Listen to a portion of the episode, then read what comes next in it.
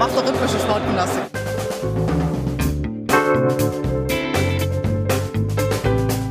Themen rausarbeiten, neugierig sein, ähm, dieses journalistische Brainstorming, wenn man unterschiedliche Haltungen zu gewissen Themen hat, das richtig bis an die Grenzen zu bringen. Ich lebe das zumindest mit und denke da nicht mehr viel, sondern bin einfach da und bin in jeder Sekunde bereit zu reden, zu schildern.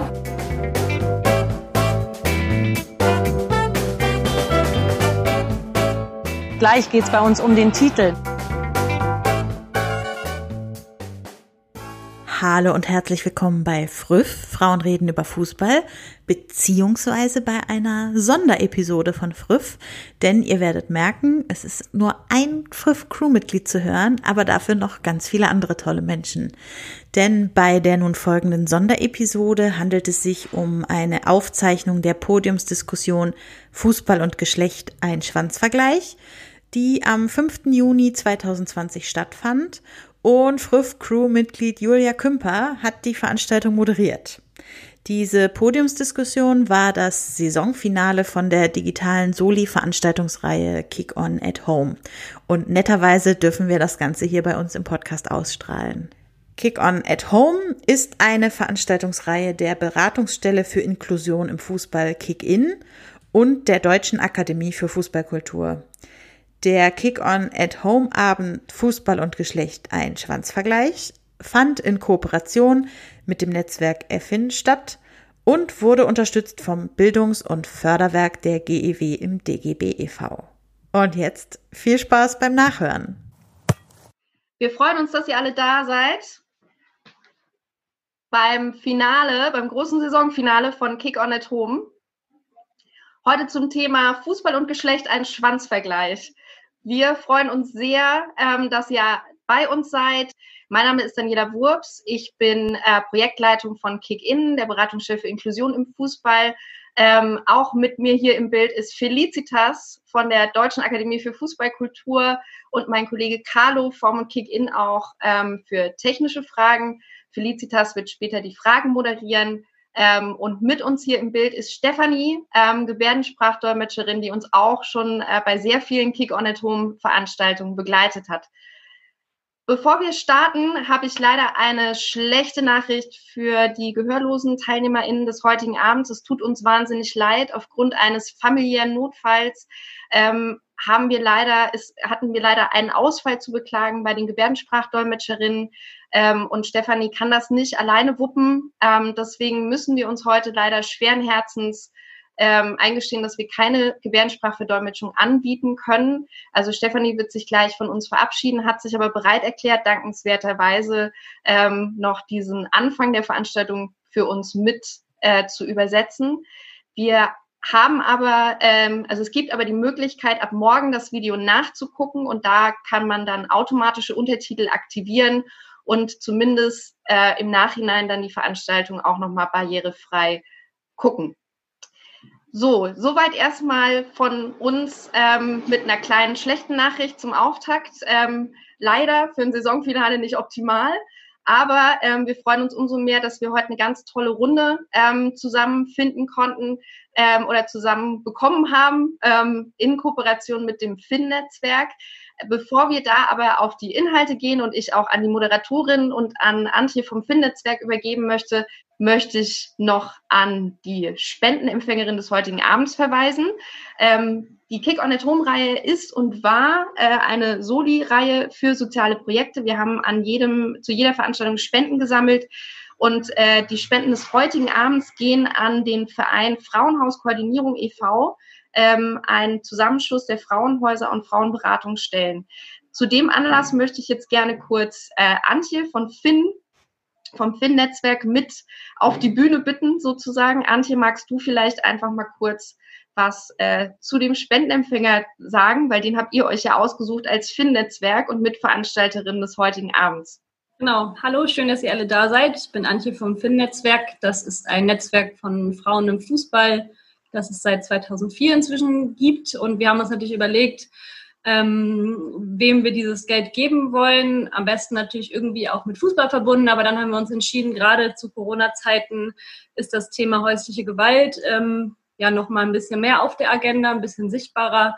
Zahlen sind tatsächlich auch angestiegen und deswegen wollen wir gerne dieser Koordinationsstelle für Frauenhäuser das Geld heute geben. Die, ähm, ja, die unterstützen fachlich Frauenhäuser und vernetzen die miteinander. Und wir finden einfach sich, äh, wichtig, das Thema sichtbar zu machen, weil häusliche Gewalt passiert natürlich auch außerhalb ähm, von zu Hause, passiert auch Gewalt gegenüber Frauen, aber Frauenhäuser sind eine wichtige Institution, um Frauen vor Gewalt zu schützen und die sind äh, ja leider auch oft unterfinanziert.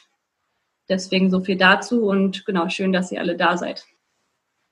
Genau, und wir würden uns sehr freuen, wenn ihr fleißig Spenden dalasst. Jeder Cent hilft. Die Spendenlinks blenden wir im Chat ein, sowohl auf Zoom als auch auf YouTube äh, werden wir die demnächst auch einblenden. Dann könnt ihr da direkt auf den Button klicken.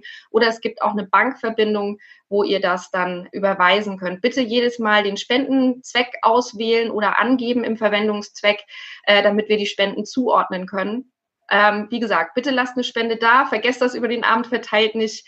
Ähm, ihr könnt noch bis äh, nächste Woche Montag spenden, ähm, aber besser sozusagen dann, ähm, dann äh, jetzt gleich. So, jetzt möchte ich gerne ähm, zum wichtigsten Teil des heutigen Abends übergehen und, äh, und unsere Moderatorin des heutigen Abends vorstellen. Das ist nämlich Julia vom äh, Podcast-Kollektiv Früh Frauen reden über Fußball äh, die uns jetzt die Diskutantin des heutigen Abends vorstellen wird. Hallo Julia, ich freue mich, dass du da bist. Und äh, schon vorneweg, ich freue mich auch über alle anderen Frauen, die da sind. Ähm, ein, ich freue mich auf einen sehr tollen Abend und wünsche euch ganz viel Spaß. Und jetzt over to you, Julia. Und ähm, genau, wenn ihr Fragen habt, schreibt die gerne in den Chat und schreibt sie auch gerne auf YouTube. Ähm, wir nehmen die dann hier ins Meeting mit rein. Ja, vielen Dank für die einleitenden Worte. An dieser Stelle Hallo auch von mir. Mein Name ist Julia. Ich werde ein bisschen äh, durch den Abend führen, freue mich aber total auch auf Fragen und äh, Statements dann auch von euch aus dem Publikum nachher. An der Stelle nochmal der Hinweis, bitte spendet. Das ähm, ist eines der wichtigsten Anliegen in dieser Veranstaltung oder dieser Veranstaltungsreihe, solidarisch sich zeigen. Ähm, die Links sind im Chat. Genau, worum geht's denn heute? Wir haben ähm, das Thema Frauen, Geschlecht, Schwanzvergleich. Ähm, wie spielt das eigentlich alles miteinander? Und haben ein ähm, heterogen, homogenes äh, Podium. An der Stelle äh, eine kurze Sensibilisierung. Wir betrachten das Thema, so wie ich es empfinde, aus einer sehr privilegierten Sicht. Ähm, wir haben leider keine ähm, nicht-binäre oder Women of Color mit im Podium. Ich hoffe vielleicht, dass wir da ergänzende Stimmen nachher noch von euch aus den ZuschauerInnen bekommen. Also, worum geht es heute? Es geht um Frauen, es geht um Fußball. Davon gibt es im Profisport, im Männerprofisport vor allem sehr wenige, aber nichtsdestotrotz gibt es sie ja. Und wir wollen uns dem Thema ein bisschen nähern und mit einigen Frauen, die im Umfeld von und mit Fußball unterwegs sind, das Thema angehen. Ich habe mir im Vorfeld so ein bisschen Gedanken gemacht, ähm, ja, wie stelle ich die Frauen vor und wie werde ich den Frauen gerecht und äh, habe dann relativ schnell aufgegeben ähm, und mir überlegt, eigentlich wäre es schön, wenn sich die Frauen kurz selber vorstellen. Und wir machen das mit einem ganz äh, simplen Prinzip, dass ähm, ich sie nacheinander auch dazu hole aufs Podium quasi und sie sich dann selber mit drei Schlagworten erstmal selber vorstellen. Und anfangen darf heute Imke. Hallo Imke. Ja, schön da zu sein. Hallo. Ja, ich darf mich mit drei Schlagworten vorstellen und ich habe mir überlegt, das äh, wären, glaube ich, Emotionalität, Ungeduld und Tiere. Okay, sehr gut. Vielen Dank.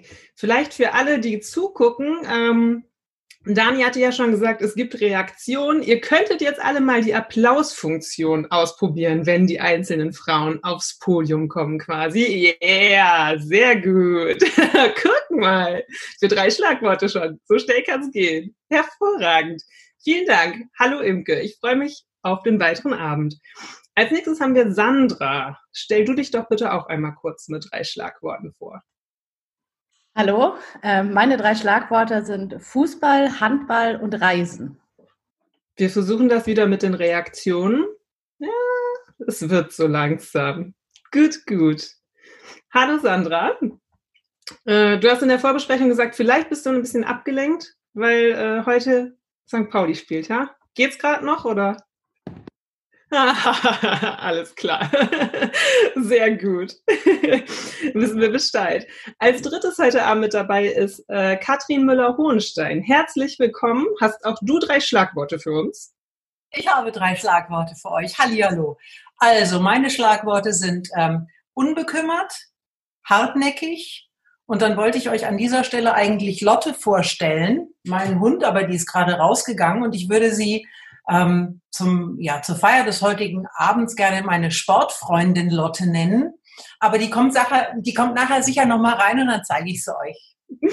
Sehr schön. Welch eine charmante äh, Bezugsherstellung zu Imke. Sehr gut.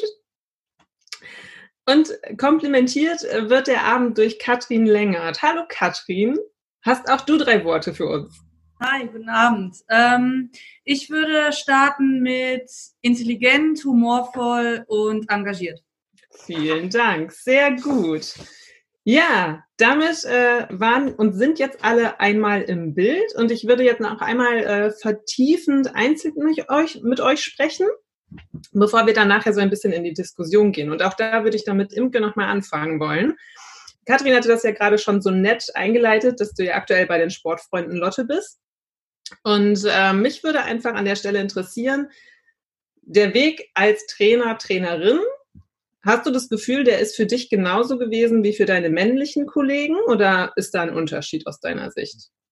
Ich glaube nicht. Also seitdem ich laufen kann, ne, seitdem ich vier bin, spiele ich Fußball und ich glaube, das ist halt häufig so, dass man mit dem Fußball groß wird und dass man da eine hohe Leidenschaft, Passion, Emotionalität mit verbindet und dass man dann einfach sich nichts anderes vorstellen kann und auch nach der Karriere immer denkt, oh Gott, ich möchte mein Leben lang mit diesem Fußball verbunden sein, weil es halt einfach ja das Leben ist von mir und von den ganzen männlichen Trainerkollegen einfach auch. Ne? Die können einfach gar nicht ohne diesen Ball leben. Und genauso hat man dann angefangen, schon früh seine ganzen Lizenzen neben der aktiven Karriere schon zu machen. Und so bin ich eigentlich dieses ganze Rad einmal durchlaufen, bis jetzt ja auch zum Fußballlehrer. Und äh, ich glaube, dass es schon sehr ähnlich ist, auch wenn vielleicht anderen ja einen höheren ja oder mehr Geld verdient haben im Laufe ihrer Karriere und sich dadurch vielleicht Sachen leichter dann irgendwann fügen, ich glaube, vielleicht muss man als Frau ein bisschen mehr kämpfen für einige Dinge oder sich, ja, aber im Endeffekt hatte ich nicht das Gefühl, dass ich groß äh, benachteiligt wurde, sondern wenn man ein Ziel hat und dafür alles gibt, ich glaube, dann kann man es erreichen. Mhm.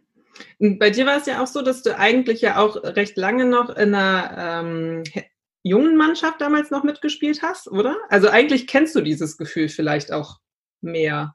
Wobei, das war nie ein Problem. Ich habe äh, von klein auf an immer mit den Jungs gespielt, bis zur B-Jugend und dann ging es halt nicht mehr und dann bin ich halt zum HSV gegangen damals, so dass es für die Jungs und auch für mich nie ein Problem war, so weil selbst wenn man wenn man Kind ist, dann merkt man ja auch schon, okay, sie macht uns nicht schlechter, sondern sie hilft uns eigentlich beim Spielegewinn und dann ist das halt kein Problem. Ich glaube, die Qualität muss muss immer stimmen. Und dann ist es, glaube ich, gar kein Problem, ob Mann oder Frau, solange man nicht das Gefühl hat, oh, wir müssen diese Frau oder das Mädchen mit durchziehen, sondern ja, und deswegen war es eigentlich nie ein Problem und es wurde nie angesprochen, es war halt einfach immer so. Mhm. Okay.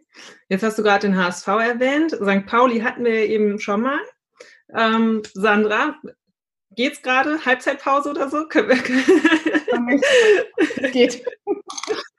ähm, genau. Du bist äh, Aufsichtsratsvorsitzende bei, bei FC St. Pauli. Das ist ja jetzt auch in der freien Wirtschaft, sag ich mal, nicht üblich, dass eine Frau so einen Posten bekleidet. Was hat dich denn dazu gebracht, dich überhaupt für diesen Posten aufstellen zu lassen? Ähm, eigentlich mich persönlich gar nichts. Es war halt ganz lustig, weil es war 2014 und bei uns im Aufsichtsrat waren klar, dass vier Personen nicht wieder antreten. Und ich war halt äh, seit klein auf in der Fanszene, bin aufgewachsen eigentlich in dieser Fanszene und habe mich viel auch, bin auch sehr früh Mitglied geworden, habe mich immer darum gekümmert, irgendwie, was passiert im Verein, was passiert um den Verein. Und für mich war total klar, dass wir gute Leute brauchen, die das machen, habe aber nie darüber nachgedacht, selber zu kandidieren. Bis halt einer aus dem alten Aufsichtsrat auf mich zukam und fragte, Sandra, warum kandidierst du eigentlich nicht? Das ist meine erste Reaktion war, ich habe gedacht, ich bin weggegangen. Es war auch am 1. April noch, das kam noch dazu. Deshalb war es für mich so, ja, okay. Und dann habe ich mich damit irre lange beschäftigt mit, kann ich das, will ich das, was heißt denn das irgendwie genau? Und hat so ein paar Monate gebraucht irgendwie, äh, bis ich irgendwann gesagt habe, ja, okay, ich kann Idee jetzt mal. Okay. Also, aber du hast ja dann dich trotzdem entschlossen, es zu tun. Was war denn da, also was war der Moment, wo du gedacht hast, so, nee, ich mache das jetzt? Ich glaube, das war der Moment, als ich feststellte, dass ich nicht da bin und gar nicht, äh, nichts passieren kann. Also ein bisschen war es schon so. Also dieses Thema mit äh, vor ein paar hundert oder tausend Leuten auf einer Mitgliederversammlung zu sprechen und sich da vorstellen. Und in dem Jahr waren es, glaube ich, ja 18 Kandidatinnen, also außer mir noch eine weitere Frau. Und ähm, das äh, hat mir damals schon ein bisschen Sorge gemacht und irgendwann stellte ich fest, ich bin gar nicht da zu der Zeit. Und das war, glaube ich, so das letzte Quäntchen, was es brauchte, um zu sagen, okay, mache ich jetzt mal. So. Ähm, Weil es dann so war, naja, wenn es schief geht, dann bin ich drei Wochen noch weg und äh, danach ist das vergessen. Aber insgesamt war es, glaube ich, eine Hartnäckigkeit von Leuten, die gesagt haben, mach das mal. Und die gesagt haben, du kannst das irgendwie. Und das hat viel dazu geführt, dass ich überhaupt auch darüber nachgedacht habe. Okay. Das ist schon wieder eine Traumvorlage jetzt für Katrin, weil vor tausend Leuten ist ja jetzt nicht so das größte Problem, was du wahrscheinlich hast. Ne? Aber ist es für dich ein Unterschied oder merkst du einen Unterschied, je nachdem, wer dir gegenüber ist? Du meinst jetzt mich, wir sind ja zwei Katrins hier in der Runde. Ah, Katrin Müller-Hohenstein, Entschuldigung. Ja. Ähm, du meinst, ob das, ob das egal ist, ob da 1000 Leute zuschauen oder, oder 20 Millionen oder meinst du die Reaktionen der Menschen? Ja, zum einen das, aber auch nochmal speziell auf Geschlecht. Also ist es für dich oder war es für dich in deiner Karriere, hast du gemerkt, ähm, wenn du einem Mann gegenüber warst, auch vielleicht in Interviewsituationen oder ähnlichem, als mit einer Frau? Also das, äh, ich finde das hochinteressant, weil es ist in der Tat so, dass ich nie und wirklich nie von irgendeinem Trainer, von einem Spieler oder von einem Verantwortlichen in egal welcher Position das Gefühl vermittelt bekommen habe, dass es etwas Außergewöhnliches ist, dass da eine Frau steht. Das war von Anfang an immer ähm, total egal. In der Außenwahrnehmung allerdings, ähm, und das können die äh, anderen Damen wahrscheinlich bestätigen, war das eine Riesennummer. Ich mache das jetzt seit 15 Jahren und als diese, diese Nachricht damals kam, das war, ähm, also was für mich, äh, was über mich für einen, für einen, für einen, für ein medialer Tsunami hereingebrochen ist, das kann ich bis heute eigentlich gar nicht glauben. Das war, das war eine, das war keine schöne Zeit, muss ich sagen, weil ich hatte ähm, bis dato keine Erfahrung in dieser, in dieser Branche. Ich hatte nie Fernsehen gemacht. Und äh, ich habe mir immer nur gedacht, jetzt lasst mich doch erstmal meine erste Sendung machen, bevor ihr mir irgendwelche Fragen stellt. Und das war ähm, von, von, von da bis heute eigentlich so, dass ich das Gefühl habe, es nimmt jetzt gerade ein bisschen ab. Ähm, dass es immer noch was Ungewöhnliches, äh, in Klammern Merkwürdiges ist, wenn da auf einmal eine Frau rumturnt. Aber von den, ähm, von den, von den eigentlichen Protagonisten, von den Sportlern, habe ich, hab ich dieses Gefühl nie vermittelt bekommen. Total spannend. Äh, Kathrin Längert, würdest du das bestätigen oder kannst du das bestätigen? Du hast ja jetzt nochmal auf einer anderen Ebene ja auch, ähm, sag ich mal, Kontakt mit anderen Sportler und äh, Trainern gehabt. Also gab es so Momente, wo du dir gedacht hättest, ach, jetzt wäre ich eigentlich lieber in der Männermannschaft? Oder kannst du das auch so wiedergeben, dass das eigentlich auf der Ebene total egal ist und es tatsächlich die Außenwirkung ist? Ähm, ich, muss, ich kann auf jeden Fall bestätigen, dass es in der Außenwahrnehmung oft viel, viel wichtiger ist als innerhalb des Businesses selber. Also sowohl als Spielerin als auch jetzt in meiner Rolle, wo, wenn ich Trainerin bin, wenn ich ähm, Trainer ausbilde, dann sind es ja auch eigentlich die Teilnehmer fast immer männlich ähm, da spielt es keine so eine, so eine große Rolle. Also gerade unter Fußballern ist man ja auch, hat man so ein gemeinsames Verständnis darüber, Sportler zu sein. Ja, wie unter Sportlern generell. Also ich hatte auch in der Reha oder so, wenn man Profis ähm, begegnet, ist nie das Gefühl, dass die Frauenfußball belächeln würden. Oder ähm, es gibt ja inzwischen auch ähm, Überschneidungsmengen, dadurch, dass so viele Männervereine auch eine Frauenabteilung führen. Ähm, da war das kein Ding. Es war wirklich gerne tatsächlich die Medien, ne, wenn man irgendwo zum Interview äh, musste, zum Lokalsport oder so, ähm, dass die da nicht so im Thema waren oder dass sie wirklich ähm, in ihren Fragen dann auch so ja auf so unnötige Klischees, würde ich sagen, zurückgegriffen haben, die man eigentlich nicht mehr beantworten wollte. So. Also es ist so, also mein Statement wäre, glaube ich, je weniger Ahnung jemand vom Fußball hat, umso mehr spielt es eine Rolle, ob man eine Frau ist oder nicht. Okay. Okay. Ähm, du bist ja jetzt nun mal auf dem Platz sehr sichtbar gewesen in deiner Funktion als Torhüterin, bist jetzt auch noch als Keynote-Speakerin ähm, unterwegs, hast gerade erzählt, du machst ja auch Trainerausbildung. Ähm, wie fühlt sich das für dich selber an? Hast du selber das Gefühl, dass du eine Vorbildfunktion einnimmst? Ja, absolut. Absolut. Als Sportler ähm, sowieso. Also ich war mir da schon sehr bewusst, dass ich eine Vorbildfunktion habe, wenn ich in Vereinskleidung unterwegs bin, wenn ich im Stadion bin, also nicht nur auf dem Platz, darüber, wie ich mich verhalte, meinen Gegnern gegenüber, meinen Mitspielern gegenüber, sondern auch darüber, wie ich natürlich mit Fans umgehe, wie ich mit Vereinsvertretern umgehe. Also mir war zum Beispiel immer wichtig, dass ich war auch Kapitänin damals zum Beispiel bei Bayern. Mir war wichtig, dass die Wäschefrau halt super behandelt wird von uns. Also, oder der, der Zeugwart, der die Bälle aufpumpt. Also, dass halt nicht so Hierarchien entstehen, dass jetzt irgendjemand meint, er ist da auf der Ebene was Besseres.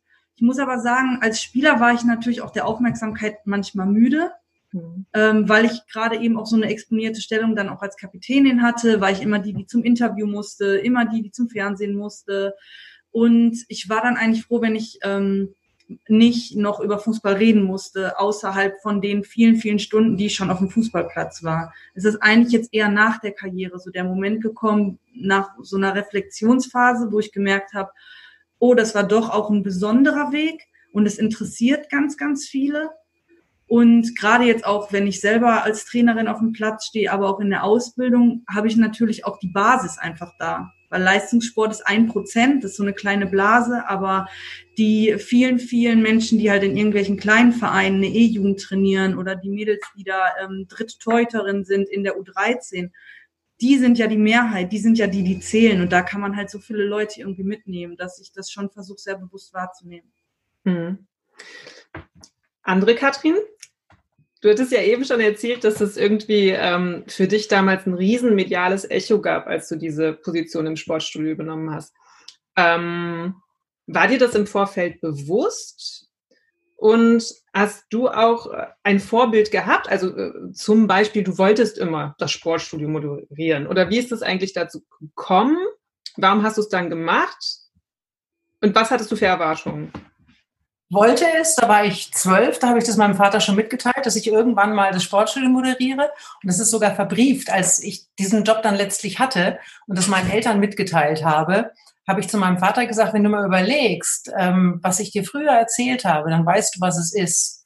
Und er wusste es sofort. Also das war etwas, was ich schon sehr früh platziert hatte. Ähm, meine Erwartungshaltung war, ähm, ich bin, ich habe ja vorhin schon gesagt, ich bin unbekümmert. Ich habe mir darüber keine Gedanken gemacht. Ich habe mich nur gefreut, dass die mir diese Chance geben. Und bin aber zum Glück ähm, von einem wirklichen Förderer, also Vorbild hatte ich nicht, aber ich hatte einen Förderer und das war wahnsinnig wichtig. Das war der damalige Chef des aktuellen Sportstudios, der ähm, mich eingeladen hatte, erst zu einem Gespräch und dann später auch zu einem Casting. Und äh, der liebe Gott hat mir dann Jürgen Klopp geschickt und es lief also super. Und ich muss sagen, dieser, dieser Thomas Fuhrmann heißt der, das ist der heutige Sportchef auch vom ZDF, jetzt ist er eine Etage höher also noch. Ähm, der war für mich in, in, in meinem Weg wahnsinnig wichtig, weil der mir von Anfang an das Gefühl gegeben hat, er, er glaubt an mich und ähm, der stand hinter mir in jeder Sekunde wie eine Wand und dafür bin ich, dafür bin ich wahnsinnig dankbar. Das ist ein super Chef. Mhm. Okay. Imke, wie ist das bei dir? Hattest du während deiner Laufbahn Vorbilder und ähm, würdest du einen Unterschied nach Geschlecht machen oder welches Geschlecht haben deine Vorbilder?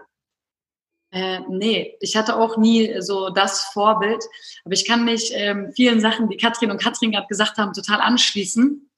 Also es ist nämlich wirklich so, dass alle so, die mit einem dann zusammenarbeiten, die Spieler oder die Verantwortlichen, ähm, die sagen am Anfang immer, ja, das wird bestimmt komisch und nach zwei Tagen sagen sie, nein, es ist nicht komisch, es ist halt, eine, es ist halt ein Trainer und genau, ich bin halt, ich, ich muss auch nicht Trainerin genannt werden, ich lege da gar keinen Wert drauf. Man ist einfach nur Trainer und man möchte über Fußball sprechen und so eine Sachen.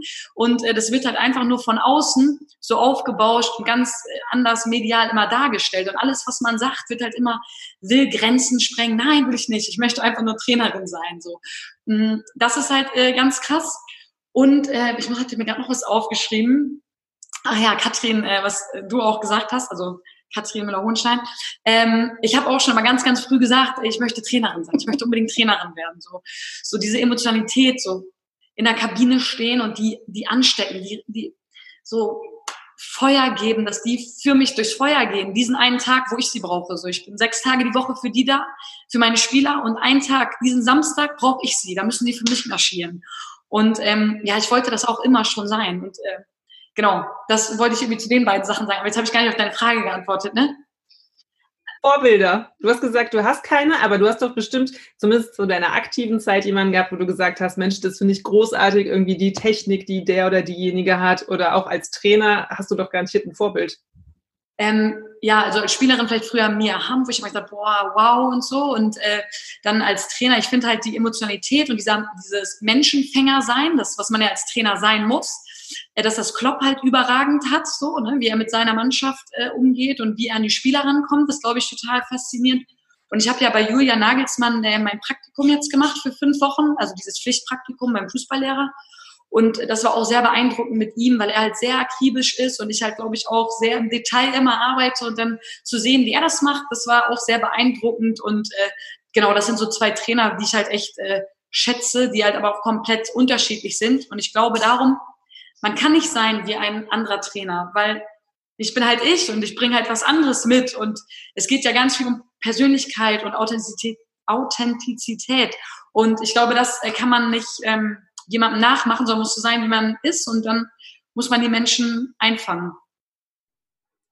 Bei euch allen schwingt ja so mit, Kompetenz ist das, was entscheidend ist. Jetzt hat Sandra leider das Pech, dass sie immer nur zu Frauen gefragt wird und nicht bezüglich ihrer Kompetenz. Ja?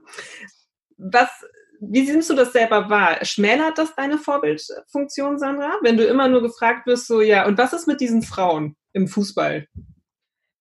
Ähm, nein, also am Anfang, als ich gewählt wurde, hat mich das schon genervt. Also die ersten Interviews waren halt auch alle, äh, ja, hier, oh, ist eine Frau geworden, oh, und dann ging noch eine fehlerhafte DPA-Meldung über einen Ticker mit äh, erste Frau als Aufsichtsratsvorsitzende, was gar nicht stimmte. Und ähm, ich fand es am Anfang total nervig und habe halt auch, äh, wenn du mich davor gefragt hättest, was Quote betroffen hättest, was ähm, Frauenförderung betroffen hättest, hätte ich definitiv anders geantwortet als jetzt. Ähm, in den letzten Jahren habe ich viel gelernt und viel auch darüber. Früher hätte ich immer gesagt, ja, kann man schaffen, wenn man will. Also eher gesagt mit dem, ja, ich habe es doch auch geschafft. Ähm, mir hören auch Männer zu, mir hören auch Ultras zu mir hören halt, ich, ich habe eine Stimme und kann was sagen ich werde auch ernst genommen. Und es spielt halt keine Rolle, was für ein Geschlecht ich bin. Wenn man es will, dann kann man es. Mittlerweile sehe ich das in vielen Punkten anders oder sehe halt halt dann doch halt Barrieren, Hürden, die doch im Wege stehen und die nicht äh, jede Person so einfach überwindet. Und ähm, deshalb habe ich am Anfang die ersten zwei Jahre, glaube ich, auch gar keine Interviews gegeben und auch immer, wenn ein Thema kam und nur zu Frauen gefragt werde, auch immer abgeblockt. Ähm, ich werde viel zu dem Thema gefragt. Ähm, ja, das stimmt. Und ich nutze auch mittlerweile diese Position, um darüber zu reden und genau auch da halt den Finger in die Wunde zu reden. Ich habe vorher schon gesagt, ich finde es schön, dass Imke und ich uns endlich mal persönlich sehen, weil ich schon drei oder vier Interviews über Imke gesprochen habe, weil ich ständig nach Imke gefragt werde zum Beispiel. Also das ist so ein ständiges Thema.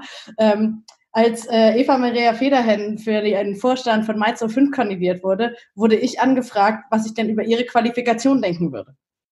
so, naja, ich gucke mir mal ihr kurz ihren Lebenslauf an, ist lange im Verein, Aufsichtsrat, äh, sehr lange dabei, klingt für mich kompetent, aber wieso werde ich denn eigentlich jetzt gefragt danach? Kann doch jeder sehen irgendwie, ne? Und das ist halt sehr, sehr faszinierend. Und natürlich ist es mal, also mich, ich würde mir auch manchmal wünschen, dass ich auch noch mal über andere Themen reden dürfte obwohl es natürlich auch bei uns als Aufsichtsratsvorsitzende, ich rede zum Beispiel ja sowieso nicht über sportliche und ich rede auch manchmal schon über andere Themen. So ist es nicht, was so strukturelle Veränderungen angeht. Strategien im Verein mache ich schon, aber es ist halt schon so, natürlich die meisten Anfragen gehen halt in die Richtung, wie ist denn das als Frau, wie ist denn das und wird man ernst genommen und wie ist denn das? Passiert eigentlich. Ja. Katrin Müller-Hohenstein hat auch eine Frage in die Richtung. Ja, da, ge, da gehe ich ja gleich so steil auf dieses Thema. Wie ist denn das als Frau in der Männerdomäne? Ich glaube, wenn mir noch jemand diese, einmal noch diese Frage stellt, dann muss ich leider tot umfallen. Das ist so grauenvoll. Äh, immer und immer wieder. Wobei es, auch das wird ein bisschen besser. Ähm, ich möchte aber äh, zu meiner, zu meiner, äh, zum Karrierestart noch, noch eine Geschichte erzählen, weil Sandra eben auch so schön erzählt hat, wie das war am Anfang. Bei mir war sich tatsächlich damals ein Reporter nicht zu blöde, mir so einen Fragenkatalog hinzulegen mit sportlichen Fachfragen, die ich ihm beantworten sollte, um herauszufinden, ob ich denn für dieses Amt tatsächlich geeignet bin. Und das, ähm, ich, ich war damals äh, so perplex, dass ich gar nicht in der Lage war, ihm das um die Ohren zu hauen, sondern ich habe dem das auch noch tatsächlich brav beantwortet. Also wie doof kann man denn eigentlich sein? Also das fand ich schon, das fand ich schon eine enorme Unverschämtheit. Aber äh, was ich, was ich noch anfügen wollte, das finde ich eine ähm, Beobachtung, die ich in letzter Zeit mache. Es ist heute gar nicht mehr so sehr die Frage, ist da jetzt eine Frau, sondern jetzt sind wir einen Schritt weiter und es geht um die Frage, verträgt dieser Bereich vielleicht sogar zwei Frauen? Also, oder reicht es nicht, wenn da jetzt schon eine ist? Also die Sandra haben wir jetzt äh, ähm, äh, auf St. Pauli. Äh, dann reicht das doch eigentlich schon mal für die erste Liga. Es war so, als äh, Dunja Hayali vor zwei Jahren beim aktuellen Sportstudio angefangen hat, da gab es ein paar, die haben mich gefragt, was machst du denn jetzt? Und ich so, ja, was soll ich denn jetzt machen? Ich mache das Sportstudio. Ah ja, wir haben gedacht, die Dunja kommt für dich. Ich sage, nee, wieso soll der denn für mich kommen? Es wäre niemand auf die Idee gekommen, den Sven Voss zu fragen, ob er aufhört, weil Jochen Breyer ins Sportstudio kommt, weil es einfach völlig klar ist, dass es normal ist, dass da zwei Männer rumturnen. So, und jetzt turnen da auf einmal zwei Frauen rum. Und es ist ein, es ist ein, es ist ein Thema. Also dieses, äh, dieses eine Frau reicht doch. Ich glaube, jetzt haben wir äh, an dieser Front zu kämpfen. Und ich finde, dass wir da einfach überhaupt nicht nachlassen dürfen. Ich finde das so, ich finde das so unverschämt. Ich reg mich gerade so ein bisschen auf, das mache ich normalerweise nicht. Aber das ist was, was mir, was mir wirklich, ähm, was mir wirklich richtig auf die Nerven geht. Vielleicht da direkt anschließend ist ja genau diese Fragestellung mit, als Frau musst du immer noch mal erklären, was deine Kompetenzen sind. Ich darf es auch mittlerweile für andere Frauen anscheinend tun. Ähm, wenn es ein Mann macht, irgendwie fragt da kein Mensch nach. Es ist halt so. Ja, Katrin Längert wollte auch noch was dazu sagen.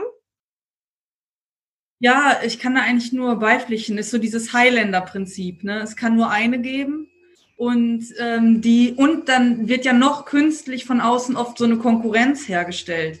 Also automatisch so ein Zickenkrieg eröffnet, egal ob bei Athletinnen, ne, wir alle erinnern uns an äh, Friesinger und Pechstein oder so, oder bei Tennisspielerinnen, das ist dann auch immer direkt so ein Beef. Dann kommt wieder so, so ein Zickenklischee aus der Schublade. Und ähm, ich erinnere mich zum Beispiel, als ich mit Bayern damals im Pokalfinale war in Köln, da gab es vorab so eine Pressekonferenz und ich bin eben für meinen Verein gefahren und Desiree Schumann, die Teuterin von Turbine Potz, äh, von FFC Frankfurt damals, die ist für ihren Verein gefahren. Also waren jetzt durch Zufall beide Teuterinnen da. Und da war dann auch irgendein Lokaljournalist vom Express oder so, der sonst natürlich überhaupt gar nichts mit Frauenfußball zu tun hat, der auch keine Ahnung hatte von uns, von unseren Teams, wie unsere Saisons gelaufen sind und der auch nur gefragt hat, ja, und wenn jetzt hier die Pressekonferenz vorbei ist, äh, gebt ihr euch dann noch ein paar freundliche Worte mit auf den Weg oder so. Und ich kannte Desi halt schon seit vielen Jahren, auch aus der Nationalmannschaft und so. Und es war wirklich so, wer bist du? Was machst du hier? Und was befähigt dich genau hier zu sein? Also wir müssen immer so unsere Kompetenz rechtfertigen, aber ganz oft ähm, stoße ich dann auch beim Gegenüber eher auf, auf äh, ja, Inkompetenz und finde es wirklich traurig, dass es immer so reduziert wird als Männerwelt auch. Wer bestimmt es denn? Frauen, also Fußball ist ja historisch überhaupt keine Männerwelt. Hat einfach irgendwann einer halt beschlossen. Aber ähm, deswegen äh, glaube ich nicht, dass es immer nur eine von uns in einer Branche geben kann und auch nicht, dass sobald eine zweite dazu kommt, die beiden sich hassen müssen. Ja, das ist halt, in der freien Wirtschaft gibt es ja auch dieses Prinzip der Bienenkönigin, also wo dann ja auch äh, das äh, berichtet wird und dargestellt wird, dass wenn eben die Frau es an die, an die Spitze geschafft hat, dann auch keine andere Frau um sich herum duldet, weil sie eben dadurch, dass sie die Einzige ist, etwas Besonderes ist. Und ihr sagt ja eigentlich alle, dass, es, äh, dass das genau der falsche Weg ist. Was denkt ihr denn, wo sind wir denn gerade von diesem, das ist eine Besonderheit, diese einzige Frau jetzt im Aufsichtsrat oder diese einzige Trainerin in der Regionalliga oder im Profigeschäft oder wie auch immer, bis hin zu, es ist total egal, welches Geschlecht wir da haben. Das ist eine gute. Also ich glaube, die Äuß also die Wahrnehmung von außen wird halt immer erstmal so sein, aber ich glaube, desto mehr Frauen in diese Branche reinkommen, ist es ja immer so. Immer wenn das das erste Mal, dann ist das was ganz Besonderes. Und ich, äh, ich glaube schon, dass es entscheidend ist, dass man, ich meine, Katrin wurde mal ne, mit so einem Fragebogen, ich werde, glaube ich, auch am Anfang immer so ein bisschen geprüft, so, ne, dass Leute mir dann eine Frage stellen, wo ich denke, lächerlich. Äh, ich kann dir noch ganz andere Prinzipien zu dieser Spielsituation erklären, die hast du noch niemals gehört. Oder fragst du mich, ja, was ist denn das?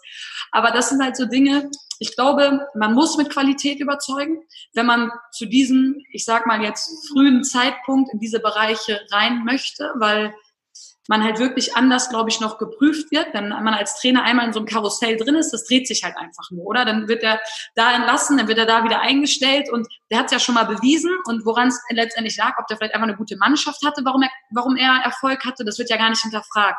Er ist ein Mann, er selber war ja Profi und deswegen haben die immer so Vorschusslorbeeren. Und man als Frau kommt in den Bereich rein und wird erstmal ganz unten eingestuft. Und ich finde, es ist gar kein Nachteil. Du, du wirst halt immer dazu angeregt, dass du performen musst und dass du vielleicht noch mehr Gas gibst. Und ne, wenn ich glaube, ja, und dann wird halt schnell festgestellt, okay, sie kann es aber. Und bei Männern ist es halt auch so, ne, da kommt er da zum Training, was weiß ich, ein ehemaliger Nationalspieler, der kriegt sofort Respekt von den Spielern. Und dann kann es ja aber sein, dass nach einer Woche picken die Jungs, buh, der kann es aber überhaupt nicht vermitteln, auch wenn er selber ein guter Kicker war.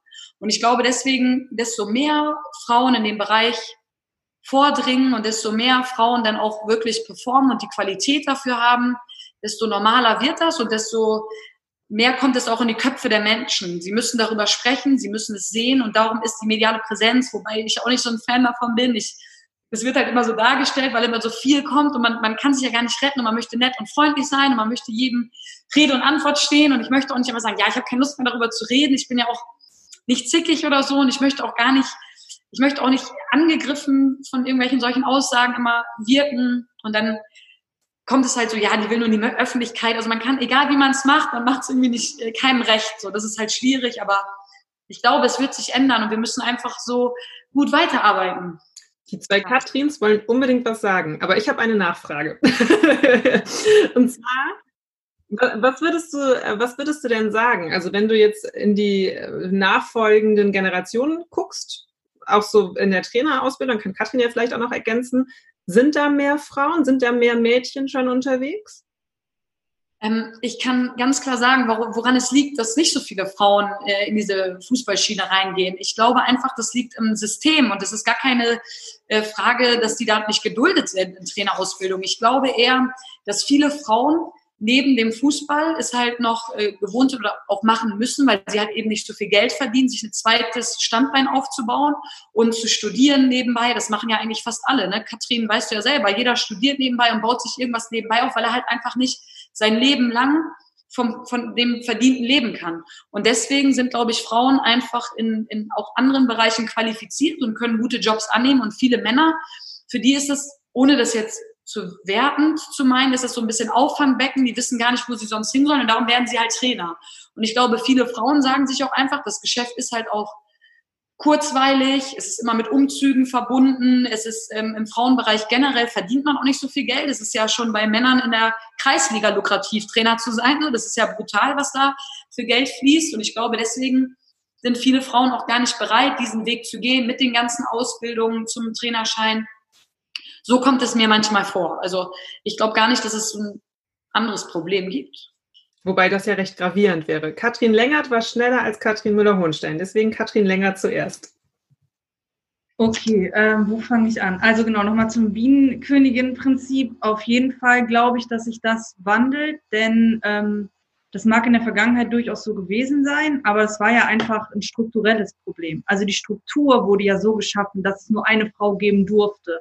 Das haben ja nicht die Frauen entschieden, sondern meistens die Männer, die die Strukturen geschaffen haben. Und dann ne, war wahrscheinlich der Reflex zu sagen, gut, dann bin ich aber diejenige, die sich da etabliert. Nur ich denke, wir haben in den letzten 10, 20 Jahren da auch ähm, verstanden, dass wir davon profitieren, wenn wir Netzwerke bilden. Ich erlebe immer öfter, dass Frauen sich auch in Netzwerken zusammenschließen, sei es hier in dem heutigen, ne, im Finn-Netzwerk, ähm, auch in anderen Branchen außerhalb vom Sport und dass wir einfach anfangen, unsere eigenen Strukturen zu bauen, in denen wir sein dürfen und in denen wir mehr sein dürfen auch.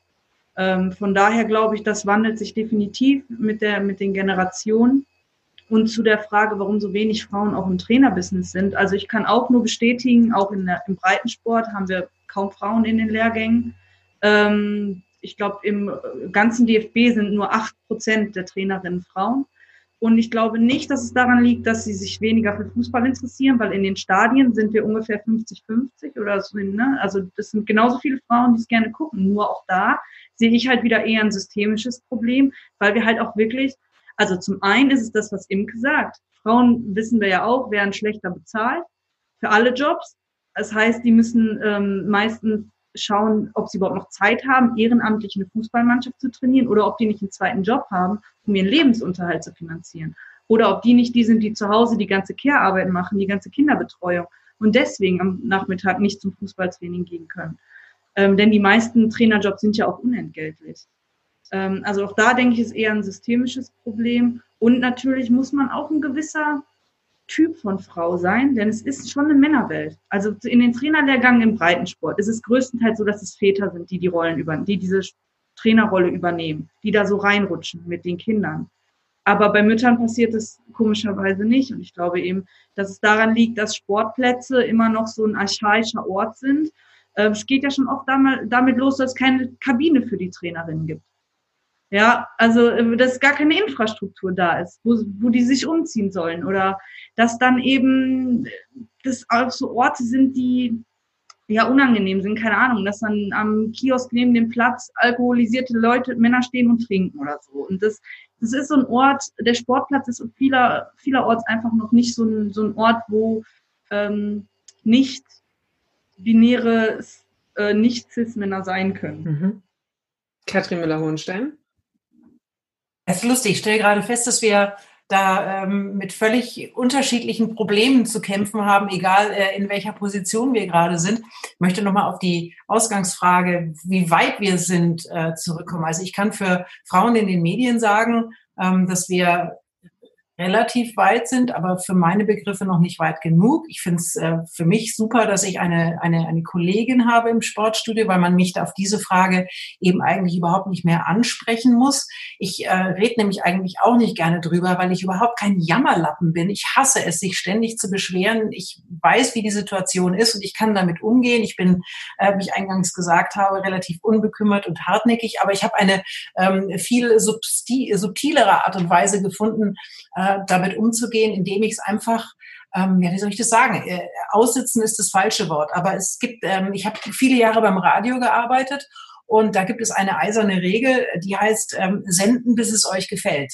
Wenn also jetzt ein, irgendein ein, ein großer Künstler ein neues Lied rausbringt und du spielst das in deiner Radiostation, dann gibt es viele, denen gefällt es vielleicht nicht und die schalten um.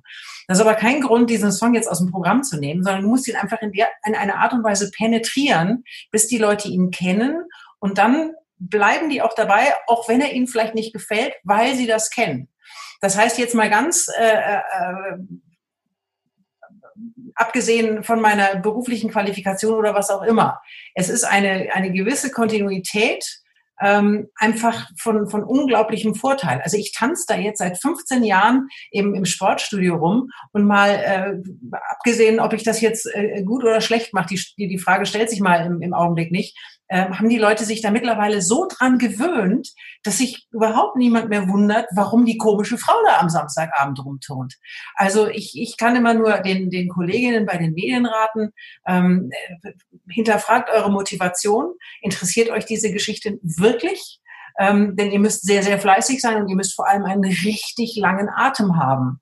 Und äh, ja, dann Augen zu und durch. Also das, äh, damit bin ich in, in meinem Bereich zumindest äh, am besten gefahren. Ich habe zum Glück nicht zu kämpfen mit äh, fehlenden Umkleidekabinen, ähm, weil ähm, ja, beim Fernsehen gibt's gar keine Umkleidekabinen. ich mache das immer in meinem Büro.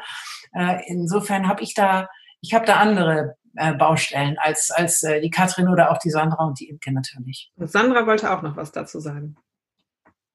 Ja, ganz kurzen, also ich glaube halt, ähm, ja, es wird sich langsam ändern, aber es wird halt ewig lange dauern, wenn das nicht getrieben wird. Also genau solche Themen mit, ich möchte eigentlich nicht der jüngeren Generation sagen, Augen zu und durch, sondern ich würde denen gerne sagen, ja, ist kein Problem.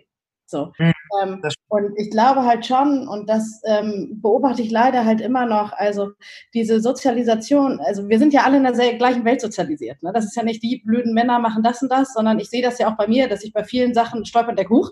Ne? Also ich habe ein bestimmtes Bild und ich habe ein bestimmtes Bild, bin ich geprägt sozusagen.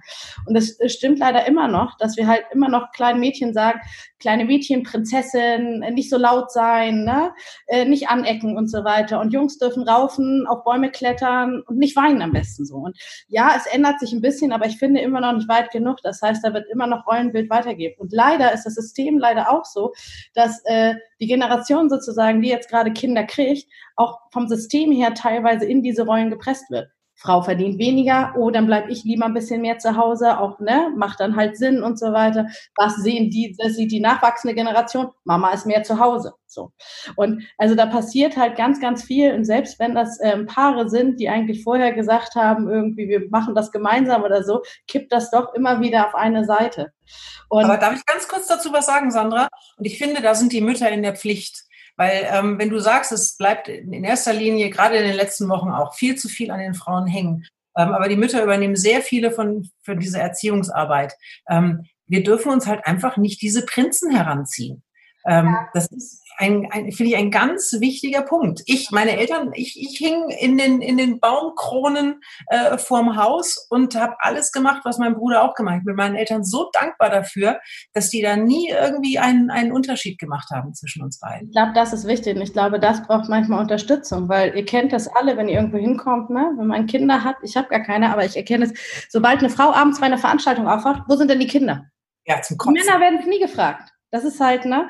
Also das ist halt ein, es gibt eine bestimmte gesellschaftliche Erwartung. Das ist ja genauso mit Frauen müssen Kinder kriegen. Wenn man sagt, man will gar keine Kinder, muss man sich immer erklären. Man muss viele Dinge immer erklären, weil die doch dann irgendwie typischerweise geprägt sind.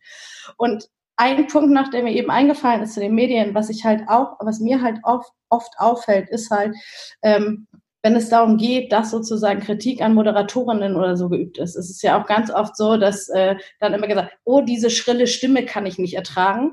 Ähm, das Aussehen ist falsch, die Frisur sitzt nicht oder sonst was. Also es geht weniger um die Fachlichkeit eigentlich, sondern als bei Männern, sondern ganz häufig eher um, was hat die denn an gerade? Aber weißt du, was da das Interessante ist? Ich glaube, das ist ein Reflex, weil ihnen inhaltlich nicht so wahnsinnig auf, viel auffällt, was sie kritisieren können.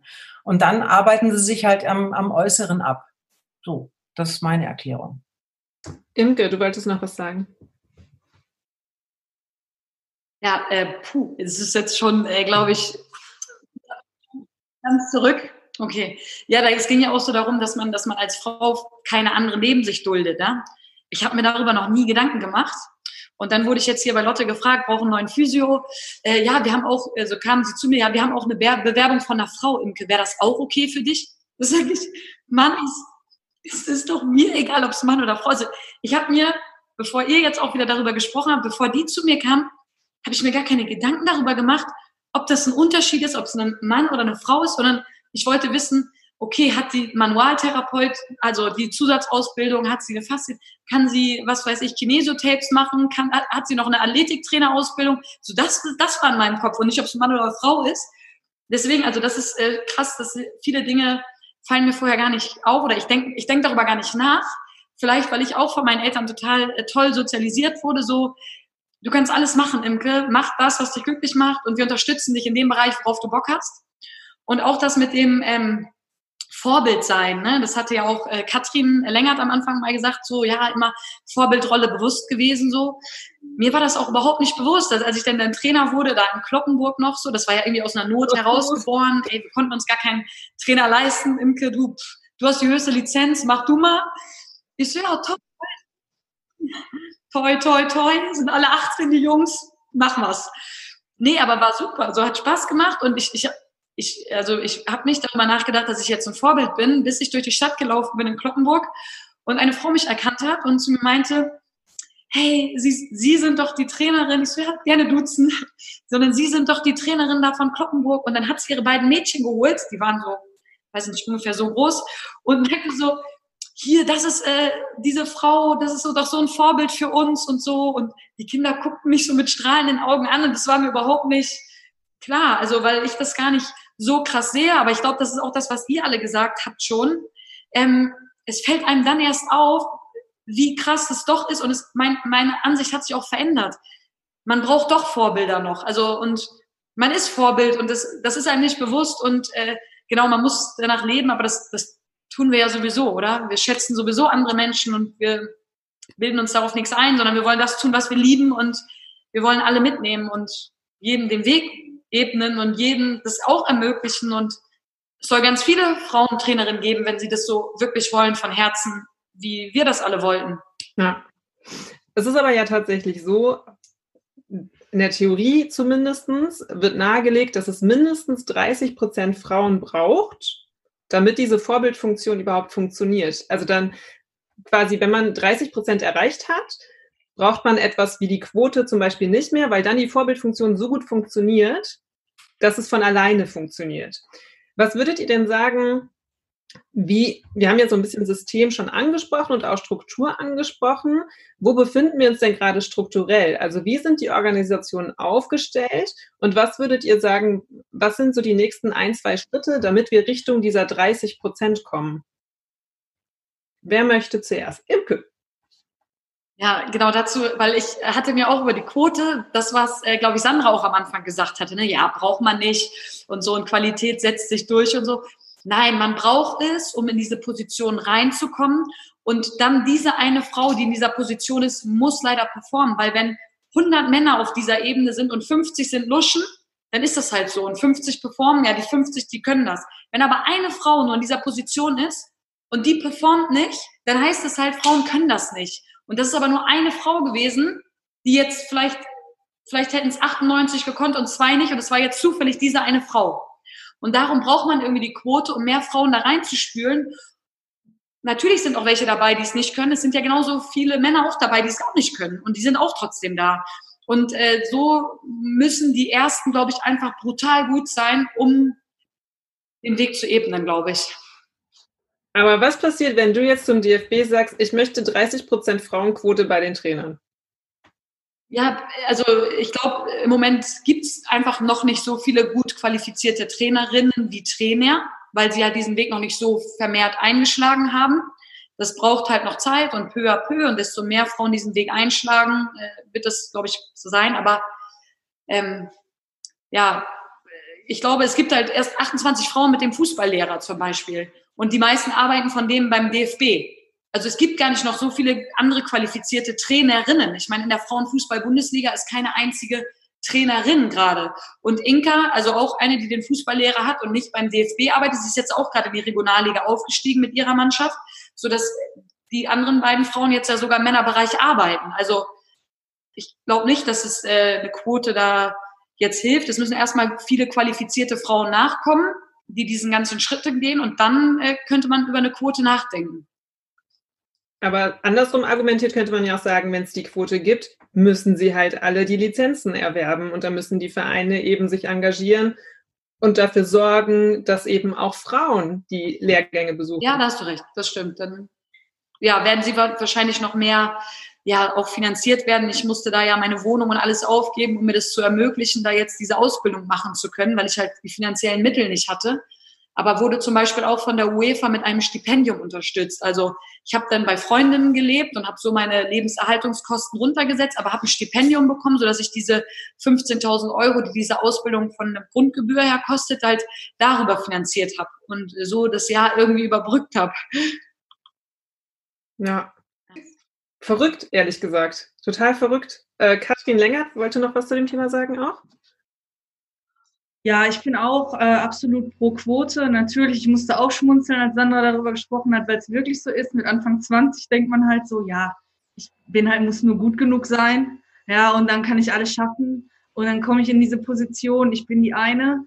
Und ähm, ja, spätestens äh, mit äh, Anfang 30, wenn man wirklich in echte Jobs rein muss, dann merkt man, hm, irgendwie äh, sind die Strukturen halt einfach nicht da. Und ich meine, der Fußball, der generell der Leistungssport ist einfach ein Spiegel der Gesellschaft. Ja. Und äh, in der Gesellschaft, in der Wirtschaft gibt's ja auch äh, nur zehn Prozent Frauen in den DAX-Vorständen, äh, obwohl 50 Prozent der Abiturienten Frauen sind und 50 Prozent der Hochschulabsolventen. Ja. Also es kann ja nicht mit Qualifikation zu tun haben, das beweisen alle Zahlen. Das ist ja auch schon lange bekannt. Deswegen umso fraglicher, warum niemand an den Strukturen was ändern möchte. Denn es gibt ja auch, ist ja auch zum Beispiel bewiesen, dieses Thomas-Prinzip in der Wirtschaft. Ja, also der eine Thomas wird immer den nächsten Thomas einstellen, weil er sich mit dem halt gut identifizieren kann und weil der ihm ähnlich ist.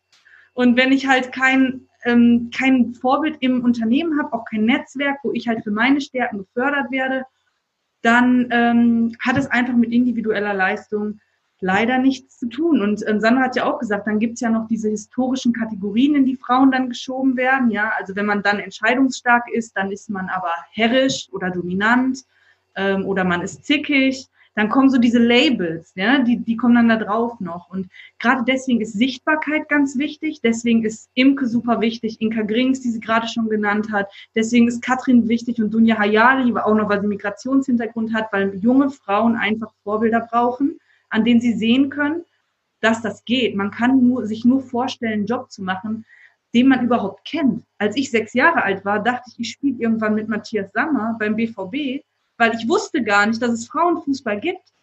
Das war Mitte der 90er. Ich wusste gar nicht, dass es eine Frauenfußball-Bundesliga gibt, weil das kam nie im Fernsehen. Ich kannte auch die Frauennationalmannschaft nicht. Ich habe mir auch als Kind keine Gedanken gemacht, warum da sonst keine Frauen spielen dachte halt, vielleicht spielen außer mir sonst auch keine auf der Welt oder so, keine Ahnung. Ich kann, es gab keine Sichtbarkeit. Und deswegen müssen Strukturen geschaffen werden. Also absolut Quote und zum Zustand beim DFB kann ich nur sagen, der ist relativ katastrophal, was das betrifft, denn auch da ist es, besteht das Gremium zu wahrscheinlich 95 Prozent aus Männern, über 50. Es gibt seit letztem Jahr eine Gleichstellungsbeauftragte, die durfte ich schon kennenlernen, die ist richtig cool, die kommt auch von außerhalb ähm, und ist da noch nicht so in diesen DFB-Strukturen drin. Aber ich war zum Beispiel letztes Jahr bei einer Fortbildung für Ausbilder, ähm, wo es also darum geht, also Schiedsrichterausbilder, Trainerausbilder, wo alle Ausbilder zusammenkommen. Das ist ja dann auch schon, ähm, die haben also eine richtig große Reichweite, diese Menschen. Und ich glaube, wir waren 100 Teilnehmer, davon fünf Frauen und zwei Menschen mit Migrationshintergrund. Und das ist halt der DFB in a nutshell einfach. Ich lasse das mal unkommentiert. Äh, Katrin Müller-Hohenstein, möchtest du das kommentieren? ja. Äh, ja, ich weiß, dass das äh, da ziemlich gruselig aussieht in der Führungsetage. Eine Frau. Ähm, ich, ich bin das Ergebnis von Quote, wollte ich sagen, weil äh, ein Thomas äh, damals eben keinen Thomas wollte, sondern ganz klar gesagt hat, er sucht für das Sportstudio eine Frau. Ähm, möchte aber äh, neben den Strukturen, die sicherlich geschaffen werden müssen und ach guck mal, da ist wem Gewässers. Die aber, die völlig durchdreht schon, weil die so lange mich nur angucken darf und nicht zu mir darf. Also ich, ich spreche mal weiter. Hallo Hund. Ähm, ich, ich glaube, dass es neben der Struktur und neben der Quote aber noch was anderes Wichtiges gibt, worauf wir achten müssen. Und da bin ich vorhin drauf gekommen, als die Sandra erzählt hat von ihrer Karriere, wie sie quasi gedrängt werden musste in diesen Aufsichtsrat und dieser Impuls von außen kam. Und das Interessante ist, dass bei mir das genauso ist. Ich habe auch, ähm, ich habe mich nicht selber beworben beim ZDF, sondern das war ein Kollege von mir, der gesagt hat, pass mal auf, die suchen da eine Frau, da rufst du jetzt mal an, weil du kannst es. Und dann habe ich gesagt, hast du einen Knall? Ich habe in meinem Leben noch kein Fernsehen gemacht. Wenn ich da jetzt anrufe, die denken ja, ich bin nicht ganz dicht. Und dann habe ich da tatsächlich angerufen, nur damit der Ruhe gibt. Und dann hatte ich als erstes einen, den, den damaligen Sportchef dran, der dann tatsächlich gesagt hat, äh, als ich ihm mitteilte, ich hätte noch nie eine Fernsehsendung moderiert, ähm, ja, also der war ähm, eher reserviert und ich habe dann auch aufgelegt und habe es dann aber später nochmal versucht, eben bei diesem entsprechenden Thomas Fuhrmann. Und der hat mich dann eingeladen. Was ich damit sagen will, ist, dass wir ähm, Frauen, jungen Frauen vermitteln müssen, dass sie ihre Finger nicht nur eine Hand heben, dass sie beide Hände heben, dass sie sich was zutrauen müssen, dass sie von sich aus äh, aktiv werden können, weil sie haben ihren Platz und sie dürfen ihn auch einfordern. Ähm, wir, wir, müssen denen das Selbstbewusstsein geben, äh, zu sagen, ja, na klar kann ich das. Also ich, das ist doch etwas, was immer wieder auftaucht, dass die, dass, dass Frauen sich nicht qualifiziert genug finden. Jetzt mal im Vergleich äh, zu, zu Männern. Ich will das gar nicht so immer ähm, äh, pauschalieren. Aber es heißt ja, dass, dass Männer sich immer geeignet fühlen für einen, einen Posten. Und wir Frauen hinterfragen uns einfach viel zu sehr. Und ich hätte damals im Leben nicht, wenn im Leben nicht auf die Idee gekommen, beim ZDF anzurufen und zu sagen, hallo, ich mache übrigens demnächst bei Ihnen das aktuelle Sportstudio. Im Leben nicht. Es spielt ja auch so ein bisschen mit in dieses Imposter-Syndrom, ja, dass Frauen immer das Gefühl haben, irgendwann, also sie können das gar nicht und irgendwann fliegt auf und irgendwer kriegt mit, dass sie es gar nicht können, obwohl sie qualifiziert sind, obwohl sie meistens sogar noch besser und mehr qualifiziert sind, eben aus den Gründen, die wir ja schon besprochen haben, dass man immer noch mal mehr geprüft wird, vor allem wenn man als Erste irgendwo hinkommt. Sandra hat jetzt auch noch einmal sich gemeldet zu Katrins Wortmeldung.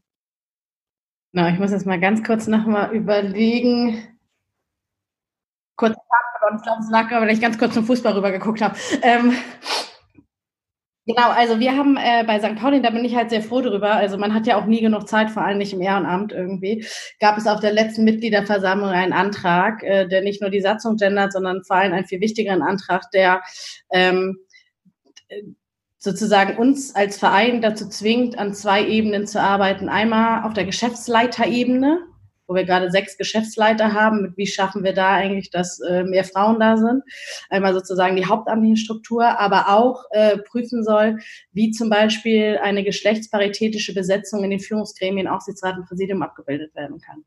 Und das ist ganz spannend, weil sich da eine Arbeitsgruppe gebildet hat, ähm, rund quer durch die Gremien und auch Hauptamtlichkeit, die sich jetzt mit dem Thema beschäftigen. Und da spielt halt eine Rolle nicht nur das Thema, wie machen wir dann, machen wir eine Quote und wenn ja, wie kommt die in die Satzung und wen muss man eigentlich alles mitnehmen dafür, sondern da spielen auch solche Sachen eine Rolle, wie mit, was hindert Frauen eigentlich gerade dran zu kandidieren, um da erstmal auf die Suche zu gehen, irgendwie, was stimmt denn da, also was fehlt denn, was können wir eigentlich tun, um sozusagen das nebenbei auch noch zu befördern, weil ich gebe dir total recht, Kathrin, äh, es muss immer von beiden Seiten kommen. Genau dieses, du brauchst halt einmal eine festgeschriebene Quote und dann brauchst du aber trotzdem noch Leute, die sich darum kümmern, dass Frauen gut und gerne kandidieren. Also das spielt ja auch noch eine Rolle. Und eine Quote zwingt aber auch überhaupt darüber nachzudenken, irgendwie, was für qualifizierte Frauen es gibt. Und ich glaube, in dem Moment, wo man gezwungen wird, darüber nachzudenken, entdeckt man auch ganz schön viele. Mhm. Klar. Ja, und also was ja dazu kommt, ist, dieses Quote und dieses drüber nachdenken führt ja auch dann dazu, dass man so gängige Praxen einfach auch hinterfragt. Also ist es wirklich notwendig, dass man die Mitgliederversammlung immer abends abhält, also immer zu Kehrzeiten zum Beispiel, ja? Also immer, wenn eigentlich die Frau ja dafür zuständig ist, das Kind ins Bett zu bringen. Oder muss man nicht sogar an solche Strukturen reingehen? Wie definiert man eigentlich diese Zeiten und die ähm, Betreuungsmöglichkeiten vielleicht auch? Also so ganz so Barrierefreiheiten einfach auch mitzudenken. Imke, wolltest du auch noch was zu dem Thema? Und zwar, es ging ja darum, Frauen, äh, die, die es da nicht hinbekommen, äh, ja, da hinzukommen, wo sie hinkommen wollen. Und ich glaube, es liegt aber auch oft daran, weil Frauen ihre Prioritäten dann auch anders setzen. Also ich kenne das aus meinem Freundinnenkreis so, dass wenn sie jetzt alle heiraten und Kinder bekommen, so, dann, dann haben die andere Prioritäten. Dann ist es für die auch einfach schön, zu Hause zu sein. Und sie verschieben ihre Prioritäten und ordnen andere Dinge dieser Sache unter. Ich weiß nicht, ob es einfach auch biologisch daran liegt, dass sie Kinder austragen und dass sie deswegen eine andere Bindung haben. Das ist, das ist mein Gefühl manchmal, dass äh, Männer da äh, natürlich auch ihre Kinder lieben, aber dass sie nicht diese Bindung haben, kommt mir manchmal so vor, dass es deswegen auch einfach so ist, dass Frauen dann gerne zurückstecken, weil sie halt auch gerne für die Familie da sind. Also ist meine Meinung. Und ich glaube, dass ähm, es halt einfach mehr als Mann-Frau gibt und dass man halt immer sagt, eine Frau kann das nicht so gut und ein Mann kann das nicht so gut. Und das, das stimmt zum Beispiel, bei mir ist es nicht so. Ne? Ich kann auch, ähm, also ich weiß ich nicht, also viele Sachen, die Männern zugeschrieben werden, so ehrlich zu sein, direkt zu sein, Entscheidungen zu treffen, da sehe ich so viele, ich wollte schon wieder so ein Wort sagen, was ich nicht sagen darf, so Pillemänner, die das nicht können. Ja, das sind Lutscher, die können nicht sagen, was sie meinen. Und die trauen sich auch nicht, dem Spieler zu sagen, pass auf, Kollege, du spielst nicht, weil du einfach so schlecht warst im letzten Spiel oder weil du schlechter warst als er und du musst das, das, das verbessern. So, dann kommt irgendwie so, ja, taktisch und wir müssen mal gucken und im nächsten Spiel bist du aber wieder dabei. Also das, deswegen, ich glaube nicht, dass es immer so, Frauen können das nicht so gut wie Männer, sondern ich glaube, man muss wirklich gucken, was für eine Persönlichkeit bringt dieser Mensch mit und natürlich ist aufgrund der Sozialisation, was ihr auch schon alle gesagt habt, werden so bestimmte habitualisierte Verhaltensweisen in den Körper reingeschrieben. Da kann man sich gar nicht gegen wehren. Aber trotzdem muss man genauer hingucken, wenn man Menschen kennenlernt, glaube ich. Und das ist häufig halt so Stereotyp, wird das immer Leuten zugeschrieben, bestimmte Eigenschaften aufgrund ihrer Geschlechtszugehörigkeit, ja. Ich äh, finde einen guten Hinweis gerade aus dem Chat. Mit dem biologisch, wenn das stimmen würde, wäre es ja zum Beispiel sehr schwierig mit Adoptiv- oder Pflegekindern. Und man kann ja wirklich auch sehr intensive Mutter-Vater-Gefühle entwickeln für Kinder, die man nicht selber zur Welt gebracht hat. Und also ich bin auch äh, nach dem Mutterschutz sofort wieder Vollzeit arbeiten gegangen mein Mann hat die Betreuung von Nina übernommen. Und ähm, ich wurde auch ganz oft gefragt, so kannst du sie denn überhaupt alleine lassen? Und ich dachte mir so, ja klar, weil ich vertraue meinem Partner, dass er für sie sorgt und dass ihr nichts passiert. Und das, ähm, aber ja, die, die Frage kommt sehr oft, ne? Ist es nicht eher so ein Mutter-Kind-Ding und biologisch ein Beziehungsgeflecht? Und ich kann aus meiner Erfahrung nur sagen, nee, das, das ist nicht da. Aber ich möchte gar nicht abschreiben, dass es Frauen gibt, die eben keine Karriere machen wollen, sondern darin ihr ihre Lebensaufgabe sehen, eine Familie zu umsorgen. Das ist auch völlig legitim. Ich glaube, was nur wichtig ist, ist, dass wir uns alle bewusst sind, dass das System uns im Moment noch so sozialisiert, dass wir diese freie Entscheidungsmöglichkeit nicht haben, zu sagen, ich möchte mich um die Familie kümmern oder ich möchte aber Karriere machen und beides ist gleich akzeptiert. Katrin Müller-Hohenstein? Ja, also ich finde, dass zunächst mal jeder das machen soll, was er gerne möchte. Ähm, und aber auch die, Möglichkeit dazu bekommen sollte, das zu machen, was er gerne möchte. Also hier müssen die Strukturen geschaffen werden und hier müssen, müssen Betreuungsmöglichkeiten geschaffen werden. Dennoch war es bei mir so, ich habe jetzt, ich habe einen Sohn, und als ich angefangen habe mit dem Sportstudio, war der zehn Jahre alt. Und was Besseres hätte mir gar nicht passieren können. Ich hätte, das sage ich euch ganz ehrlich, ich hätte die Karriere beim Fernsehen mit mehr Kindern, mit mehr kleinen Kindern so nicht gemacht. Weil ähm, das einfach bedeutet, dass man wahnsinnig viel unterwegs ist. Natürlich, ich traue jedem Mann zu, seine Kinder genauso gut zu behandeln, äh, wie die Mutter auch, mit denen umzugehen, zu lieben. Ähm, das ist nicht das Thema. Mein Thema wäre tatsächlich gewesen, ist ein rein biologisches. Ich hätte mit vielen kleinen Kindern ähm, die so lange nicht allein gelassen. Das hätte mir das Herz gebrochen. Ich habe ähm, super Eltern und super Schwiegereltern, die ähm, bei denen man ein Kind immer gut schnell unterbringen konnte. Den hätte ich aber, den hätte ich jetzt drei, vier Kinder äh, nicht vorbeibringen können. Also das wäre einfach nicht gegangen. Das heißt, äh, für, mich äh, war es ein großes Glück, dass mein Sohn schon relativ alt war und relativ selbstständig, als ich angefangen habe. Sonst hätte ich ich würde Sandra jetzt noch einmal äh, zu Wort kommen lassen, dann vielleicht eine Blitzlichtrunde machen, weil im Chat jetzt auch schon Diskussionen anfangen und dann nehmen wir vielleicht ein bisschen Publikumsfragen noch dazu. Ja.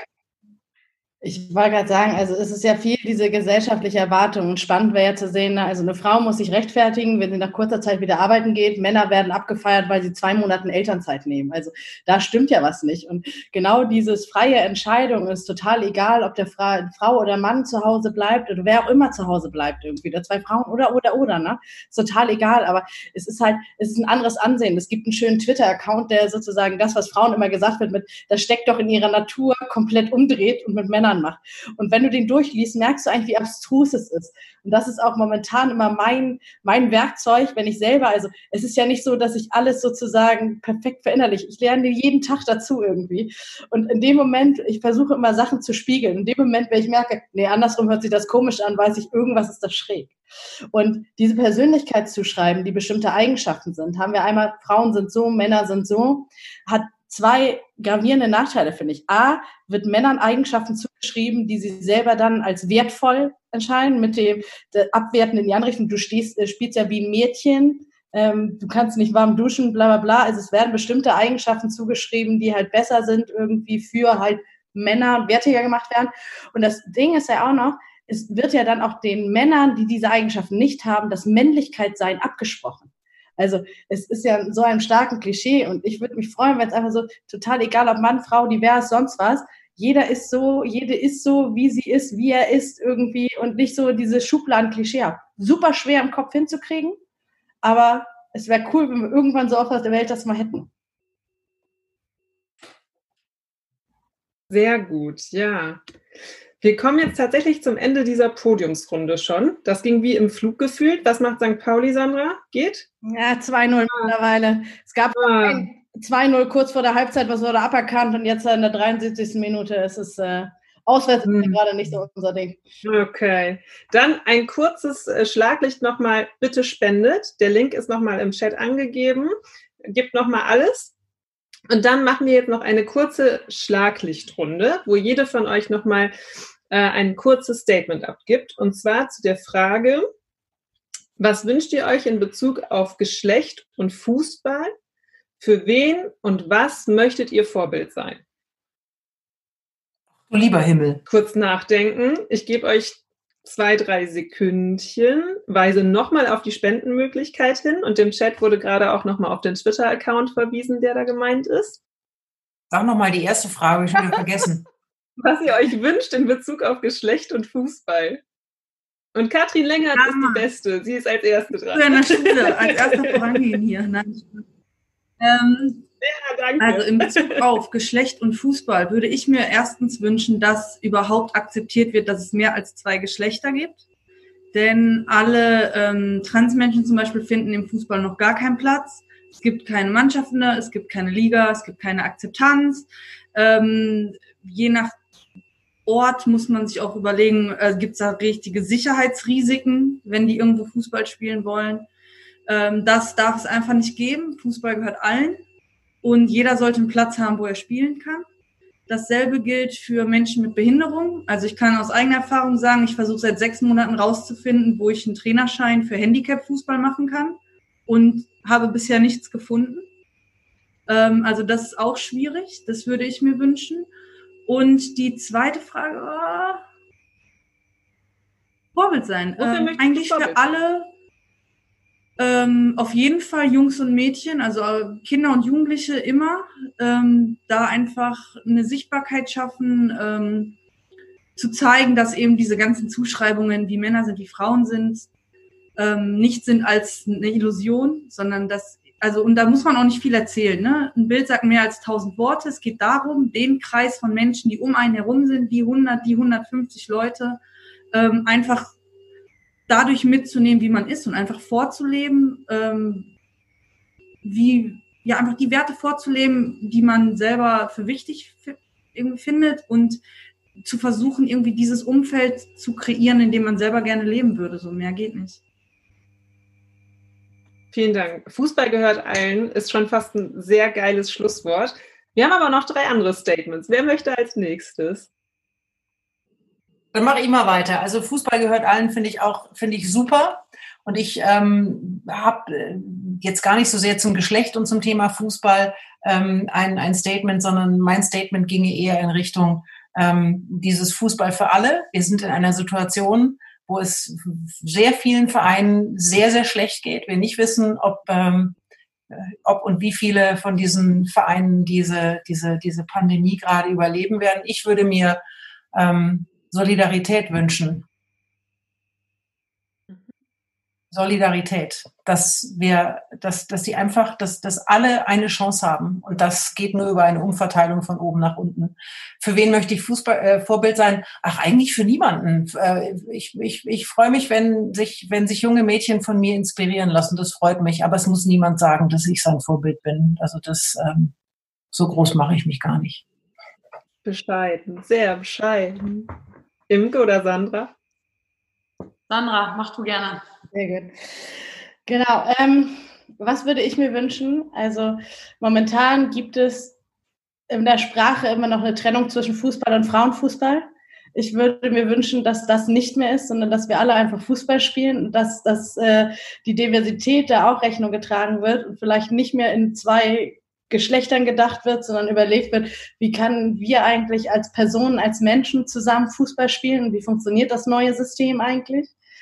Und ja, Vorbild weiß ich gar nicht. Was ich mir wünschen würde, wäre, dass in ein paar Jahren halt deutlich mehr Frauen kandidieren, über 50 Prozent, dass man gar keine Quote mehr braucht oder ähnliches und dass ich irgendwann dann äh, mit meinem Sherry in der Hand in der Abendsonne sitze und denke, cool, vielleicht habe ich auch ein Stückchen dazu beigetragen. Sehr gut. Und Imke? Äh, ja, genau, dass es Normalität wird, Frauen im Fußball, dass es halt einfach nicht mehr immer wieder angesprochen wird und dass nicht jeder mit den ganzen Fragen, die auch Katrin Müller-Hund hat ja auch gesagt, oh, ganz viel am Anfang medial und so, dass es irgendwann einfach nicht mehr so ein Riesenecho gibt, weil es einfach normal ist. Das würde ich mir wünschen in Bezug auf Frauen und Fußball.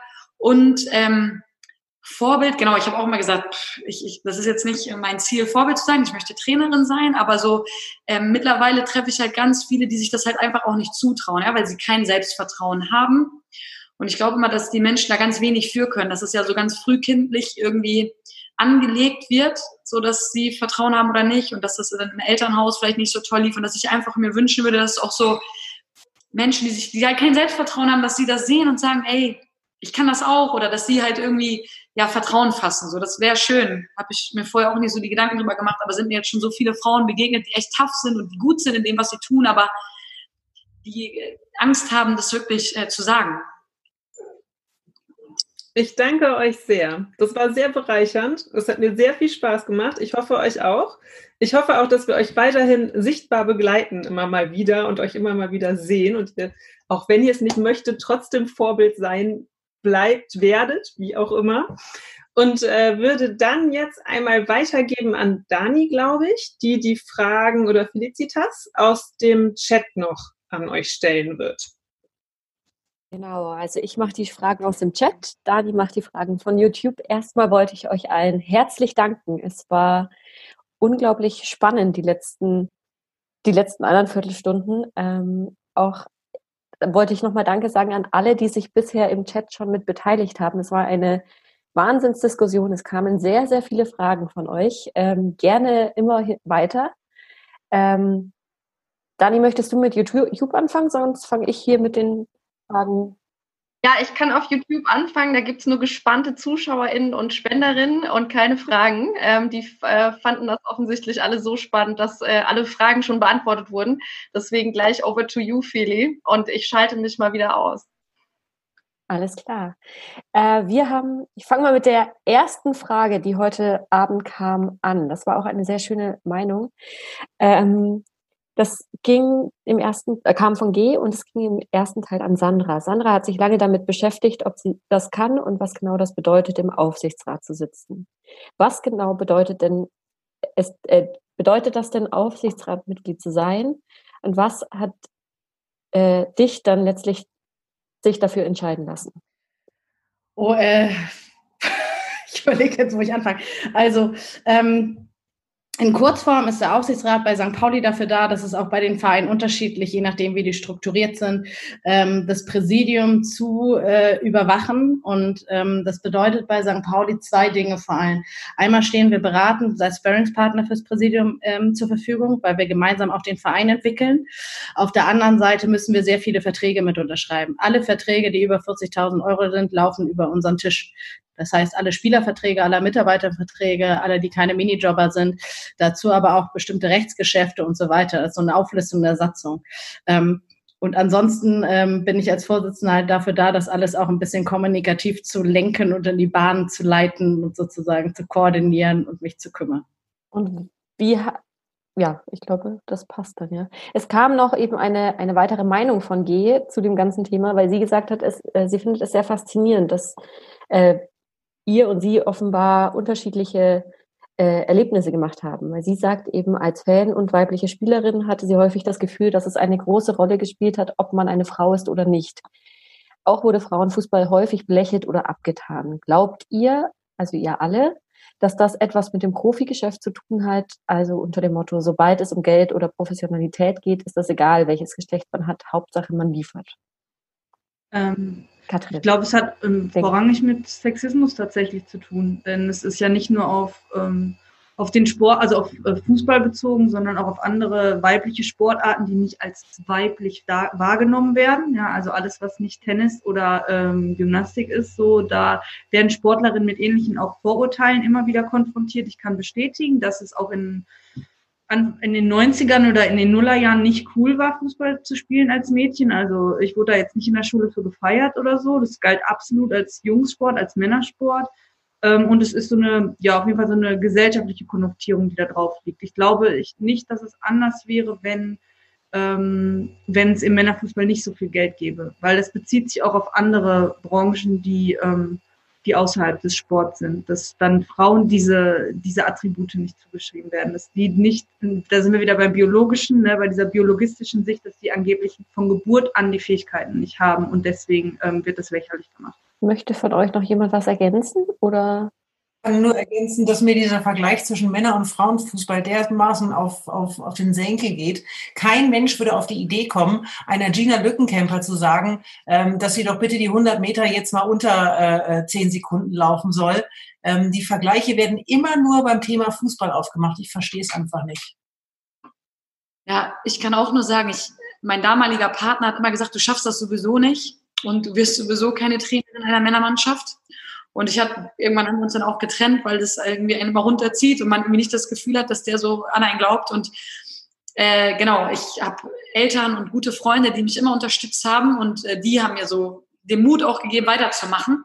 Und ich glaube, dass man sowas echt braucht, weil man wird Rückschläge haben und man wird, mm, ja, und dann braucht man Leute, die einem da trotzdem, auch wenn es mal nicht so gut läuft, aufbauen.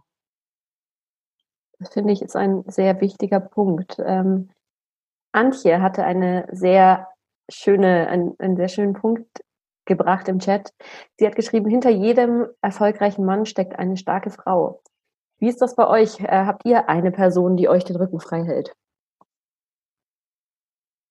Also quasi umgekehrt. Will keiner was zu sagen? Ich, ich, kann, ich kann nur noch mal sagen, dass es für mich wirklich ein, eine sehr, sehr große Hilfe war, ähm, diesen, diesen Chef zu haben, der, der an mich geglaubt hat, der, also auch wenn mal die, das Wetter ein bisschen rauer war, zu, zu 100 Prozent an meiner Seite war, ähm, das ist, ist unerlässlich. Also es war toll. Total faszinierend, weil bei mir ist es auch eher Freunde und Familie oder auch mal eher Ex-Partner. Deshalb ist mir gerade aufgefallen, der auch mal zu mir, warum machst du den ganzen Scheiß eigentlich? Also, und wo ich dann auch denke, so, okay, supportiv war das nicht, aber ich finde es gerade total spannend, weil ich noch nie darüber nachgedacht habe. Ja, bei mir ist es auch eher Freunde und Familie, die das stützen und äh, durch die es sehr getragen wird. Aber vielleicht, um da jetzt auch den Männern mal äh, auch kein Unrecht zu tun, wir haben ja heute viel kritisiert auch, aber auch ich hatte in meiner Karriere super, super viele Männer, die mich gefördert haben, ja, egal ob als Trainer oder jetzt in der Ausbildung, die mich, die mir die Stellen gegeben haben, die ich habe, die mir die Chancen gegeben haben die an mich geglaubt haben. Also es ist ja immer nur ein bestimmter Schlag äh, von äh, Patriarchaten, die, sag ich mal, das so aufrechterhalten. Aber es gibt natürlich auch ganz viele moderne, coole, äh, fortschrittliche Männer, die genauso daran helfen, diese Strukturen zu verändern. Ich meine, äh, das total, und das ist auch so, und ist auch bei mir so. Irgendwie, es war auch ein Mann sozusagen, der gesagt hat, und mehrere Männer, die gesagt haben, geh in diesen Aufsichtsrat rein. Mir ist es aber aufgefallen, dass es halt es wird ja immer die starke Frau als Partnerin oder als Frau, als Ehepartnerin genommen, ähm, die dahinter steht. Aber keine von diesen Beschreibungen war jetzt gerade irgendwie da auf genau auf diese Partnerschaft irgendwie bezogen. Eine Frage, die aus dem Chat an dich, Katrin Längert kam. Ähm, du hattest von der Gender Pay Gap äh, der Frauen- und Männer-Bundesliga gesprochen. Da war nochmal eine Nachfrage, ob du da was zu dem deutlichen Gender Pay, äh, zu der deutlichen Gender Pay Gap sagen könntest? Ähm, ja, ich habe mich eher auf den generellen Gender Pay Gap bezogen, weil ich glaube, auf Fußball bezogen ist es die unnötigste Diskussion, die es gibt. Das genau wie diese Diskussion, ähm, die, die Katrin erwähnt hat, mit Männerfußball, Frauenfußball, diese ständigen Vergleiche. Weil die Sache ist, der Männerfußball schwebt, was das angeht, einfach in der komplett eigenen Hemisphäre, nicht als der Frauenfußball, sondern als alle anderen Sportarten.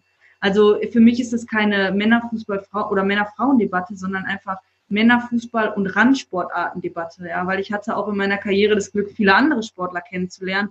Kanuten, Bahnradfahrer, Schwimmer, die haben einen riesen Trainingsaufwand für noch tausendmal weniger als Frauen im Fußball verdienen, weil bei uns ist wenigstens noch Fußball. Also der König Fußball zahlt hier viel. Ähm, von daher finde ich diese Diskussion quasi unnötig, weil ich einfach denke, man kann generell darüber diskutieren, ob irgendeine Tätigkeit eines Menschen acht Millionen Euro im Jahr wert ist, egal in welcher Branche.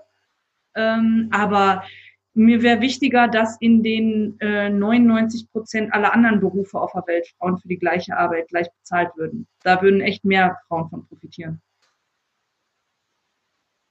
Das stimmt auf jeden Fall. Ähm, Nochmal ein Aufruf im Chat. Habt ihr denn noch weitere Fragen? Ich hoffe, ich habe jetzt keine große Frage, die sich auch im Laufe der Diskussion ergeben hat und geklärt hat, schon übersehen. Dani, könntest du mir nochmal helfen? Ja, da gab es eine Frage, die hatte ich noch gesehen. Ähm, da war ich mir jetzt aber nicht sicher, ob ich sie einfach verpasst hatte. Ähm, es gab eine Frage, ob es auch unter Frauen im Medienbereich Netzwerke gibt. Das wäre was für Katrin Müller-Hohenstein, ne? Ähm, das ist mal eine echt gute Frage. Die gibt es sicher.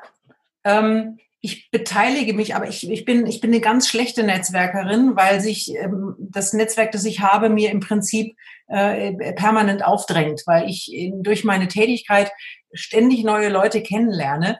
Und ähm, ich, ich weiß, dass ich einmal eingeladen worden bin zu einem, zu einem Frauennetzwerk Und äh, da hat mir aber dieser Ton, in dem ich angesprochen wurde, äh, überhaupt nicht gefallen, weil der war von vornherein schon so aggressiv.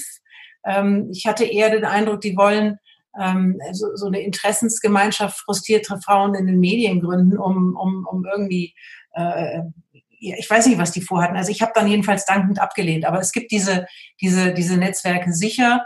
Ähm, aber ich ähm, möchte mich da gar nicht so äh, abgrenzen, weil ich mich mittlerweile nicht als Frau in, der, in, den Medien sehe, sondern ich sehe mich als Mensch in den Medien.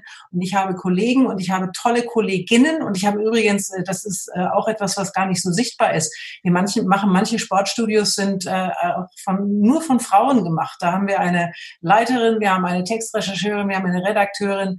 Ähm, also es sind sehr, sehr weibliche Sendungen. Ähm, die sind ähm, leider immer nicht so sichtbar, die Mitarbeiterinnen, die da noch im Hintergrund sind. Aber ähm, um auf deine äh, ursprüngliche Frage zurückzukommen, ich bin in keinem dieser Netzwerke. Ich äh, bin in einem großen Netzwerk und da sind alle drin. Darf ich einmal kurz was sagen zu einer ja. Sache, die ich gerade im Forum gelesen habe, da in diesem Chat? Okay, und mhm. zwar ging das hier darum, Genau, dass, dass man bei der Sprache bei dem immer die männliche Form wählt. Ne? Mannschaft, was ja irgendwie Mann und äh, nicht Frau schafft oder so, dass man es Team nennen sollte, um es irgendwie äh, geschlechtsneutral auszudrücken. Und ich sehe da ein großes Problem, ne? wenn ich so kommen würde und ich würde jetzt ähm, so mit meinen Spielern sprechen ne? und würde sagen, nee, Mannschaft kann ich nicht sagen und so, dann wäre das für mich, also dann würden die sagen, was ist das für eine Emanze? Weil die Sprache hat sich ja auch über Jahre entwickelt und äh, das ist einfach der ganz normale Sprachgebrauch und ich wurde ja auch in dieser Welt sozialisiert und das ist auch mein Verständnis von und ich möchte gar nicht, auch wenn sie mich fragen, die Spieler, wie können wir dich nennen, dann sage ich nicht, ihr müsst mich Trainerin nennen, weil es ist für Fußball ist das einfach eine Silbe zu viel.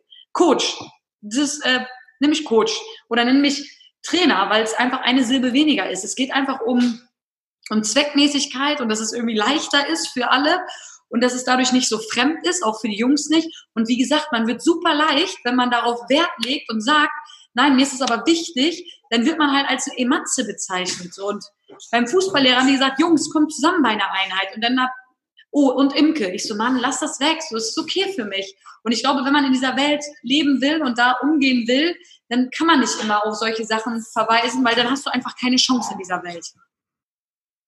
Ja, ich habe äh, äh, nur ein Gedanke, also das war dieses Thema mit früher, mit Anfang 20 hätte ich auch noch was drüber gedacht. Und äh, wir hatten beim Handball mal die Diskussion mit Mannschaften. Ich gesagt, hör auf mit dem Scheiß, alles scheißegal, lass uns Mannschaft sagen irgendwie. Ähm, mittlerweile ist eine sehr, sehr schöne Entwicklung da zu sehen, ähm, weil ich habe gelernt, Sprache erzeugt Bilder in Köpfen und Sprache verändert Dinge. Und ja, es ist am Anfang ein bisschen ungewohnt und ja, es muss jetzt nicht vielleicht sozusagen, ich spreche von unserer Mannschaft, von den Fußballherren, auch von Mannschaft, wenn es um das Team drumherum geht, immer von Team, weil es halt eingeschlossen ist. Aber ein bisschen Sensibilisierung dafür und auch in der Sprache, im Schriftbild, dieses Innen ranhängen, macht schon was auf. Weil wenn du Geschäftsführer sagst, sehe ich da einen weißen, 50-jährigen alten Mann. Das stimmt, aber wenn du Mannschaft hörst, siehst du dann nur Männer? Ja. Ja, okay. Ja, ich bin eine Fußballmannschaft. Mhm kennen, kennen männliche Mannschaften und weibliche Mannschaften. Siehst du, das ist komisch. Das, das empfindet jeder anders. Hm? Und ich glaube, Mannschaft ist sogar noch ein Wort, das ist noch ein bisschen schwieriger, weil es im Deutschen kein Pendant gibt. Aber es gibt halt Sprache, sensibilisiert halt. Und es gibt halt so viele Sprachgeschichten in Deutschen, die halt auch äh, Frauen in ein bestimmtes System pressen. Also wie mit Rabenmutter, Karrierefrau gibt es halt alles nur für weibliche. Ja, da hast du recht. Handeln und sowas. Und Mannschaft gehört leider dazu. Und es gibt leider kein Pendant und deshalb ist Team für mich die beste Alternative. Da, da, würde ich an der Stelle tatsächlich gerne eingrätschen, weil es tatsächlich da auch wissenschaftliche Erkenntnisse zu gibt. Ne? Das mach, ich mache das ja beruflich. Ne? Wir beraten ja Vereine zum Themenbereich Vielfalt und Inklusion. Und da gehört eben auch viel Sprache dazu. Ne? Wo setzt man an? Wo fängt man an, irgendwie auch an Themen ranzugehen? Und ein wichtiges Themen, wichtiger Themenbereich ist auch immer das Thema Sensibilisierung. Und da kommt ganz schnell das Thema Sprache dann äh, mit rein.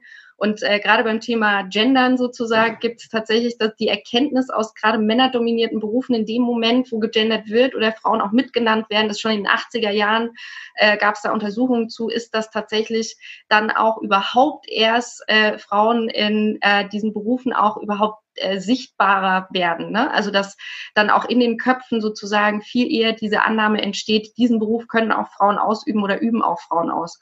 Und das ist eher auch dieses, äh, dieses selbstverständlich machen von. Ähm, und das funktioniert auch ganz stark über Sprache. Das ist tatsächlich so, so erwiesen. Aber ich kann auch da Imke verstehen, ne? man hat das auch so drin und das ist natürlich auch, dann muss man da immer so die Waage finden. Also wir gehen da auch an den, an den Verein auch nicht ran und sagen so, jetzt müsst ihr mal alles durchgendern erstmal, sondern da gibt's also sozusagen das schrittweise auch zu etablieren und selbstverständlich machen, ist, glaube ich, eher so der, der Punkt. Und wir hatten es ja heute schon viel über Normalisierung. Ne? Irgendwann ist es dann auch normal. Und irgendwann macht es auch keinem mehr was aus, dann vielleicht auch TrainerInnen zu sagen oder TrainerInnen und das auch immer mitzunennen, weil es einfach dann alle machen. Ähm, aber da erstmal hinzukommen, ist eben auch ein Prozess. Genau, also ich, ich, ich sehe das auch ein und auch das, was ihr gesagt habt, dass Sprache auch Bilder projiziert. Mir persönlich ist das viel zu kompliziert, immer das mitzunennen. Äh, bei jedem, äh, weil man immer, also für mich und ich bin hier in, einer, in einem Verein, wo es gar keine Frauenmannschaft gibt, es gibt keine Mädchenmannschaft, es gibt es ist ein reiner Männerverein. Wenn ich jetzt immer kommen würde und das so betonen würde, ich würde mir selber, also ich glaube, ich würde mir selber ein Eigentor schießen. Und wie gesagt, ich fühle mich auch bei Mannschaft angesprochen. Es war meine Mannschaft, äh, wo ich gespielt habe und ich habe genau deswegen. Ich glaube, es ist auch individuell und ich, ich, ich hänge hänge Sprache nicht so hoch. Ich benutze Sprache auch sehr flapsig häufig. Ähm, genau, aber ja, ich äh, verstehe euch und ich finde, das ist ein guter Gedanke, genau, den ich, glaube ich, aber nicht so ähm, machen kann, weil es nicht so zu mir passt. Aber ich habe eine gute Nachricht für euch. Ich glaube, dass wir eine äh, tolle Generation haben, die heranwächst, weil es bei uns zu Hause immer mein Sohn ist, der mich darauf aufmerksam macht, wenn irgendwas äh, nicht gendergerecht formuliert wird. Und der ist da ganz streng. Finde ich super. Großartig. The kids are alright. da bin ich bei uns zu Hause auch immer so. Meine, meine Mama ist Lehrerin und da sage ich dann auch immer so, Mama, nimm die Väter mit in die Verantwortung äh, und sprich nicht immer nur die Mütter an. Ähm, wir haben zu dem Thema nochmal eine Nachfrage von Melli gekriegt. Sie hat gesagt, sie arbeitet mit Mädchen im Fußball zwischen sechs und zwölf Jahren äh, und hat eben dort permanent die Erfahrung gemacht, dass Sprache auch auf die Girls wirkt. Wie, also ihre Frage war, muss man als Frau mehr männlich sein im Profibereich und hat sonst keine Chance oder was meint ihr? Katrin, du meldest dich. Ja, ja, was heißt männlich und weiblich? Ne? Da sind ja, da sind ja schon wieder so Zuschreibungen, die ähm, die von außen getroffen werden. Also ist immer gut als erstes, wenn man man selber ist, authentisch. Ja, ich trainiere auch äh, Mädchen und Jungs. Ich habe als Vertretungslehrerin schon äh, in Klassen gearbeitet, die nur aus Jungs bestanden. Äh, auch in Flüchtlingsklassen übrigens, wo es ja auch angeblich immer heißt, dass arabische Männer Frauen keinen Respekt haben und so. Also sind alles Zuschreibungen. Von außen bitte auf keinen Fall männlich sein, um erfolgreich sein zu können. Das sind das halte ich für, ist einfach Quatsch. Also einfach man selbst sein und vielleicht sogar sich bewusst trauen, auch eine weibliche Perspektive reinzubringen. Weil auch da gibt es ja Untersuchungen, dass zum Beispiel gemischte Teams immer am erfolgreichsten sind. Firmen, die mindestens 30 Prozent Frauenanteil haben, sind erfolgreicher und so weiter. Also vielleicht auch gerade da zu sagen, ja, ich gucke ein bisschen anders auf die Situation und die Perspektive bringe ich mit rein Deswegen habe ich nicht immer recht. Deswegen ist auch nicht das eine besser oder schlechter. Aber wir haben ja schon festgestellt, dass so dieses Geschlechterding eigentlich auch ziemlich ähm, flüssig ist, fluide und ähm, wir haben auch Sachen, die sind so dazwischen und ähm, von daher glaube ich nicht, dass man das, also ich glaube, man musste in der Vergangenheit in diesen sehr patriarchalen Strukturen, musste man sich an männliche Verhaltensweisen anpassen, so wie zum Beispiel Angela Merkel oder so, ja, damit man eben dann nach oben kommt. Ähm, ich glaube aber nicht, dass die Lösung sein kann, wir behalten das für immer so bei, sondern wir suchen da drin unseren eigenen Weg und machen die Strukturen anders, damit jeder einfach nur er selbst sein kann. Egal ob Mann, Frau oder ob er sich Trainer oder Trainerin nennen kann, die nenne ich einfach Katrin. Und dann ist das Problem gelöst. Eine weitere Frage kam von Freddy an dich, Katrin Müller-Hohenstein. Ähm, wie wird die Berichterstattung im Sportstudio über die Frauenfußball-Liga-Betrieb, wird sich das voraussichtlich in naher, naher äh, Zukunft ändern? Wie wird sich das entwickeln? Auch beim DFB-Pokal vor dem Finale. Ja, also das, äh, ich, ich bin bei uns wahrscheinlich in der Redaktion diejenige, die den Frauenfußball ähm, am, am höchsten hält. Und ich habe mich auch ähm, am, am letzten Wochenende total gefreut, dass wir äh, den Restart der Bundesliga in der Sendung hatten mit der Bundestrainerin und mit der Melanie, Melanie Leupolz von den Bayern. Also ähm, bei mir rennt er da offene Türen ein. Ich finde, ähm, ich war auch letztes Jahr in, in, in Frankreich und habe die deutsche Mannschaft da begleitet. Das ist für mich ein, ein, eine ganz tolle Geschichte gewesen. Ähm, ich bin leider bei uns nicht für die Rechte zuständig. Deswegen weiß ich das gar nicht so genau. Ähm, das, das machen bei uns andere Stellen im Haus, aber meine Stimme, äh, meine Stimme hätten sie. Ich habe jetzt noch eine abschließende Frage, falls nicht noch eine kommt. Die kam von Greta mit einer Meinung und zwar in meinen Augen gibt es manche Feigenblattaktionen für Frauen, wie beispielsweise kostenlose Menstruationsprodukte im Stadion. Die machen mich eher wütend, als dass ich sie positiv finde, da die großen Ungerechtigkeiten nach wie vor unbehandelt bleiben. Für mich sind das Marketingaktionen. Was denkt ihr? Ja, das ist eine Marketingaktion. Sandra, das ist ja auch so eine, so eine Fanfrage, sage ich mal. Was, was hältst du davon?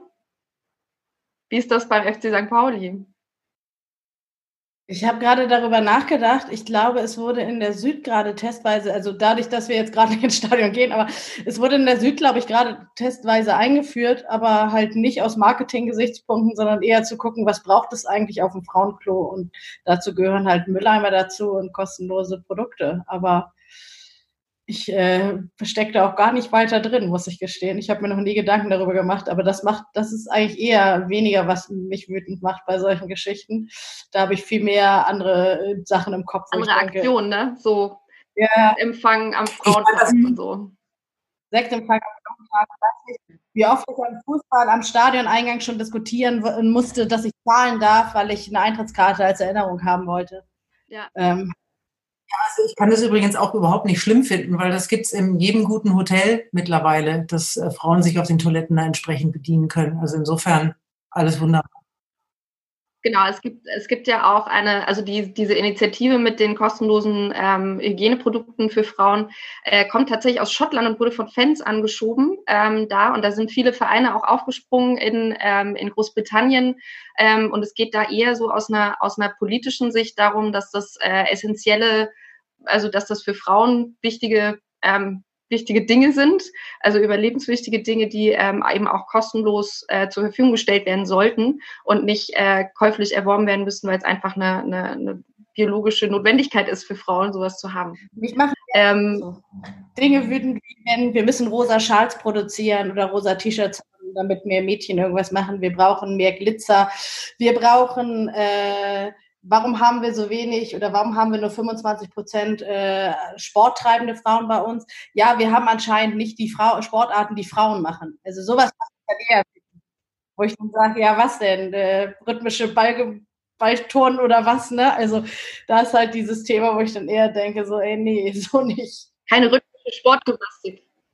Das sind ja dann auch die wichtigen Themen, die eigentlich damit angesprochen, also die eigentlich ja diskutiert werden. Das war, glaube ich, auch Gretas Meinung, dass sie eben sagt, solche Sachen werden dann eben thematisiert im Verein, aber halt die wichtigen Sachen an sich nicht. Ähm, genau, genau. Geht sozusagen nur um Symptombekämpfung darüber hinaus. Also ich glaube, so hatte ich das jetzt auch verstanden. Ähm, ich äh, hatte, glaube auch im Chat direkt am Anschluss, ähm, Fidi, ich weiß nicht, ob du es auch gelesen hast, ne? Ähm, Antje von Finn fragt nochmal Katrin Längert, äh, ob sie bitte die kurz die, vielleicht auch eine schöne Anekdote jetzt zum Abschluss, äh, kurz die Schlaftabletten-Anekdote vom Champions, äh, Champions League-Spiel in Russland erzählen könnte. Ja, ja, okay. Ähm, ja, da ging es auch nochmal um dieses Thema ähm, Strukturen und Professionalität und ähm, das war damals so, da habe ich äh, noch in Duisburg gespielt und es war ein reiner Frauenfußballverein und dementsprechend auch chronisch pleite, weil auch da spielen ja auch immer Sponsoren, die sich für Frauenfußball be begeistern können. Wir müssen echt ein anderes Wort für Frauenfußball finden, ne? Einfach Fußball der Frauen. Ähm, da begeistern können. Auf jeden Fall war es dann, also wird es dann eben nach außen hin immer so gut verkauft. Da konnte ich mich jetzt bei Greta ganz gut mit identifizieren. Manchmal ist ja auch wirklich so ein Verkaufen, so yeah, Champions League der Frauen, riesen Product. die schönste Seite des Fußballs, ne? ja, genau, die Königsklasse und so weiter. Aber in, es ist halt de facto so, dass die UEFA 99,6 äh, Prozent, glaube ich, der Champions League Gelder an die Männervereine auszahlt und 0,4 Prozent an die Frauen. Aber das Problem ist halt, dass leider Flüge und Hotelbetten für Frauen genauso teuer sind wie für Männer. Das heißt, wenn du im Frauenfußball zweimal hintereinander in die Champions League kommst, da kannst du Insolvenz anmelden. Also ernsthaft jetzt. Das ist bei Duisburg auch ungefähr so gelaufen. Die sind ja wirklich pleite gegangen. Also wenn du ein Team in Kasachstan zugelost gekriegt hast, konnte der Physiotherapeut schon mal zu Hause bleiben, weil mehr als 16 Leute haben in das Budget nicht gepasst. Und es war halt wirklich so, mein Verein war eben auch so chronisch pleite. Du kriegst von der UEFA kein Geld und wir mussten nach Russland, nach Kasan, also auch noch direkt ans Uralgebirge. Und ähm, das, deswegen haben die dann die billigsten Flüge halt gebucht, die die finden konnten. Es war übrigens das Champions League Finale. Ne? Also es hieß damals noch UEFA Women's League, wurde in Hin- und Rückspiel gespielt. Wichtigstes Spiel der Vereinsgeschichte, wichtigstes Spiel für uns. Aber wir brauchten halt die billigsten Flüge. Also sind wir, ähm, glaube ich, mit der Nachtmaschine, mit der letzten Maschine von Düsseldorf nach irgendwo hingeflogen. Und es war jetzt ja aber zwei Tage vom Finale. Und denen war ja klar, dass wir dann vielleicht bestenfalls ausgeschlafen spielen sollten. Und deswegen wurden halt Schlaftabletten verteilt, äh, sodass wir halt während des Fluges schlafen konnten sollten. Und es war halt wirklich witzig, weil als Sportlerin darf man ja halt gar keine Medikamente nehmen. Also Aspirin-Komplex ist ja schon Dopingliste. Dementsprechend war es halt sehr, sehr lustig, dass 20 Frauen komplett gleichzeitig high geworden sind im Flugzeug, bevor wir halt eingeschlafen sind. Ähm, und es war halt so, wir mussten dann in Russland nochmal umsteigen in so eine winzige Propellermaschine. Ähm, und unsere Kapitänin war, hatte halt massive Flugangst. Also die hat sich nicht getraut. Das war halt nur so eine Reihe, ein Sitz pro Reihe, ähm, da einzusteigen. Hat dann noch die zweite Hälfte ihrer Schlaftablette genommen und war dann halt so raus, dass wir die, als die angekommen, als wir angekommen sind, so mit dem Gepäckwagen durch den Flughafen schieben mussten, ja, und äh, die Tasche und so alles für die einsammeln mussten. Also ich erzähle das immer gerne so witzig, aber eigentlich ist natürlich auch wahnsinnig traurig, dass so das Champions League Finale dann bei den Frauen aussah. 2009 war das. Ähm, ja, und also wir haben übrigens aber 6-1 gewonnen, aber es war wirklich so ein wilder Trip. Also ich weiß noch, wir hatten so Nachwirkungen, wir waren so müde einfach, auch am nächsten Tag noch durch die Zeitverschiebung. Wir sind Martina Voss-Tecklenburg, die ja jetzt bei Katrin im Sportstudio war, die war damals unsere Trainerin. Und die hat uns dann immer verboten zu schlafen, damit wir uns an diesen Zeitrhythmus anpassen. Und wir sind wirklich, sobald wir zehn Minuten nach dem Mittagessen haben, sofort ins Bett gelegt, zugedeckt erstmal versucht, so diesen, dieses, dieses Schlafdefizit und diese Verschiebung aufzuholen. Also es ist immer witzig, das wird dann nach außen hin alles super verkauft, aber auch jetzt, wir haben ja gar nicht über Corona gesprochen richtig und was es auch für den Frauenfußball bedeutet, wie, wie auch der Ligastart ähm, ist ja mit Sicherheit besser als eine Absage, aber auch da gibt es durchaus kritische Punkte dran, wo ich eben auch finde, das wird nach außen hin wieder toll verkauft. So die DFL kann sagen, oh, wir haben für die Frauen mitgedacht, aber die haben halt einfach für 90 Prozent der Spielerinnen nicht mitgedacht, die halt keine Profis sind. Und als Frau musst du dich dann genau wieder entscheiden, mache ich jetzt meine Ausbildung oder meinen Sport?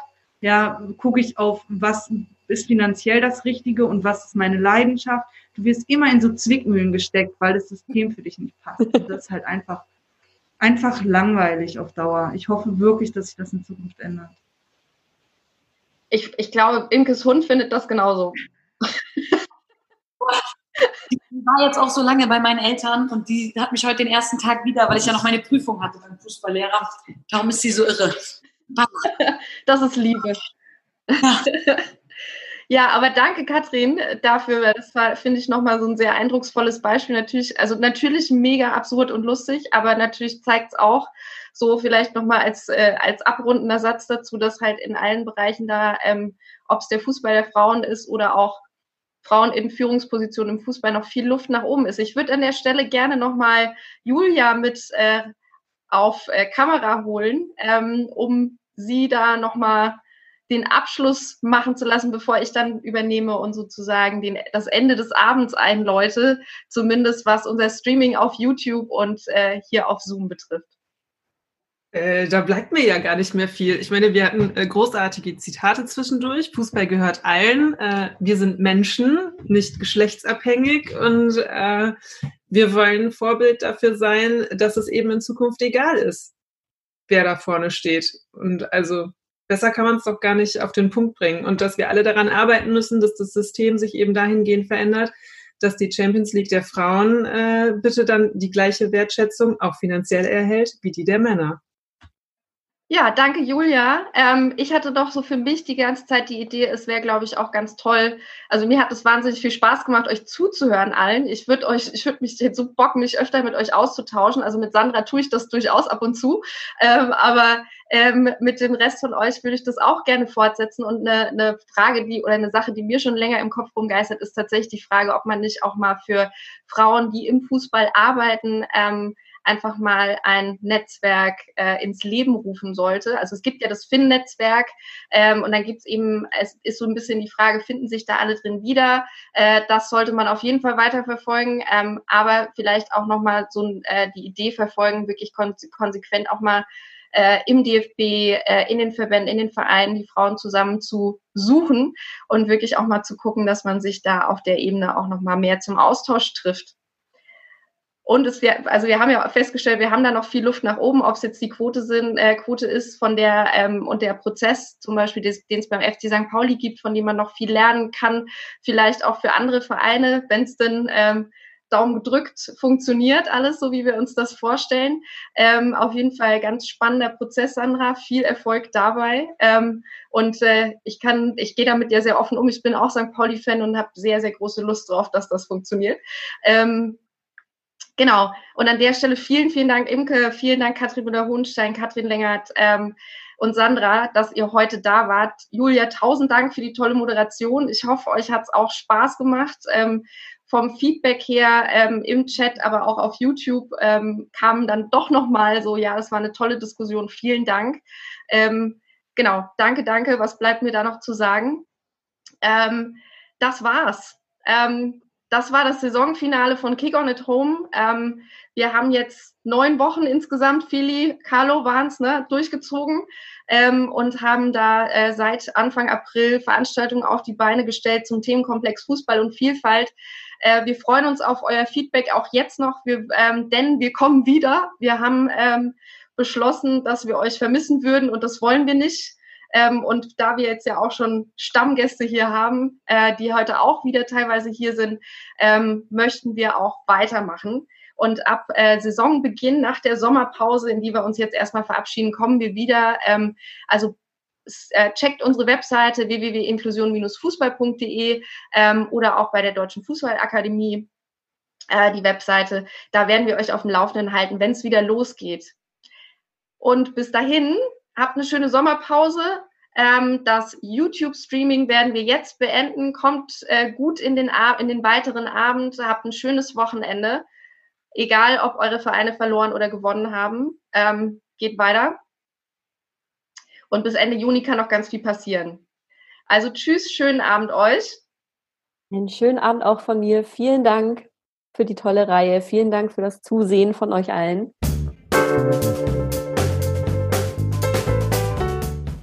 Frau, mach doch rhythmische Sportgymnastik.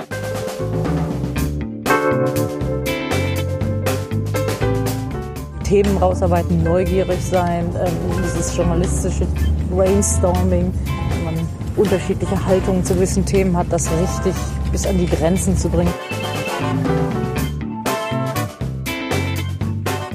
Ich lebe das zumindest mit und denke da nicht mehr viel, sondern bin einfach da und bin in jeder Sekunde bereit zu reden, zu schildern.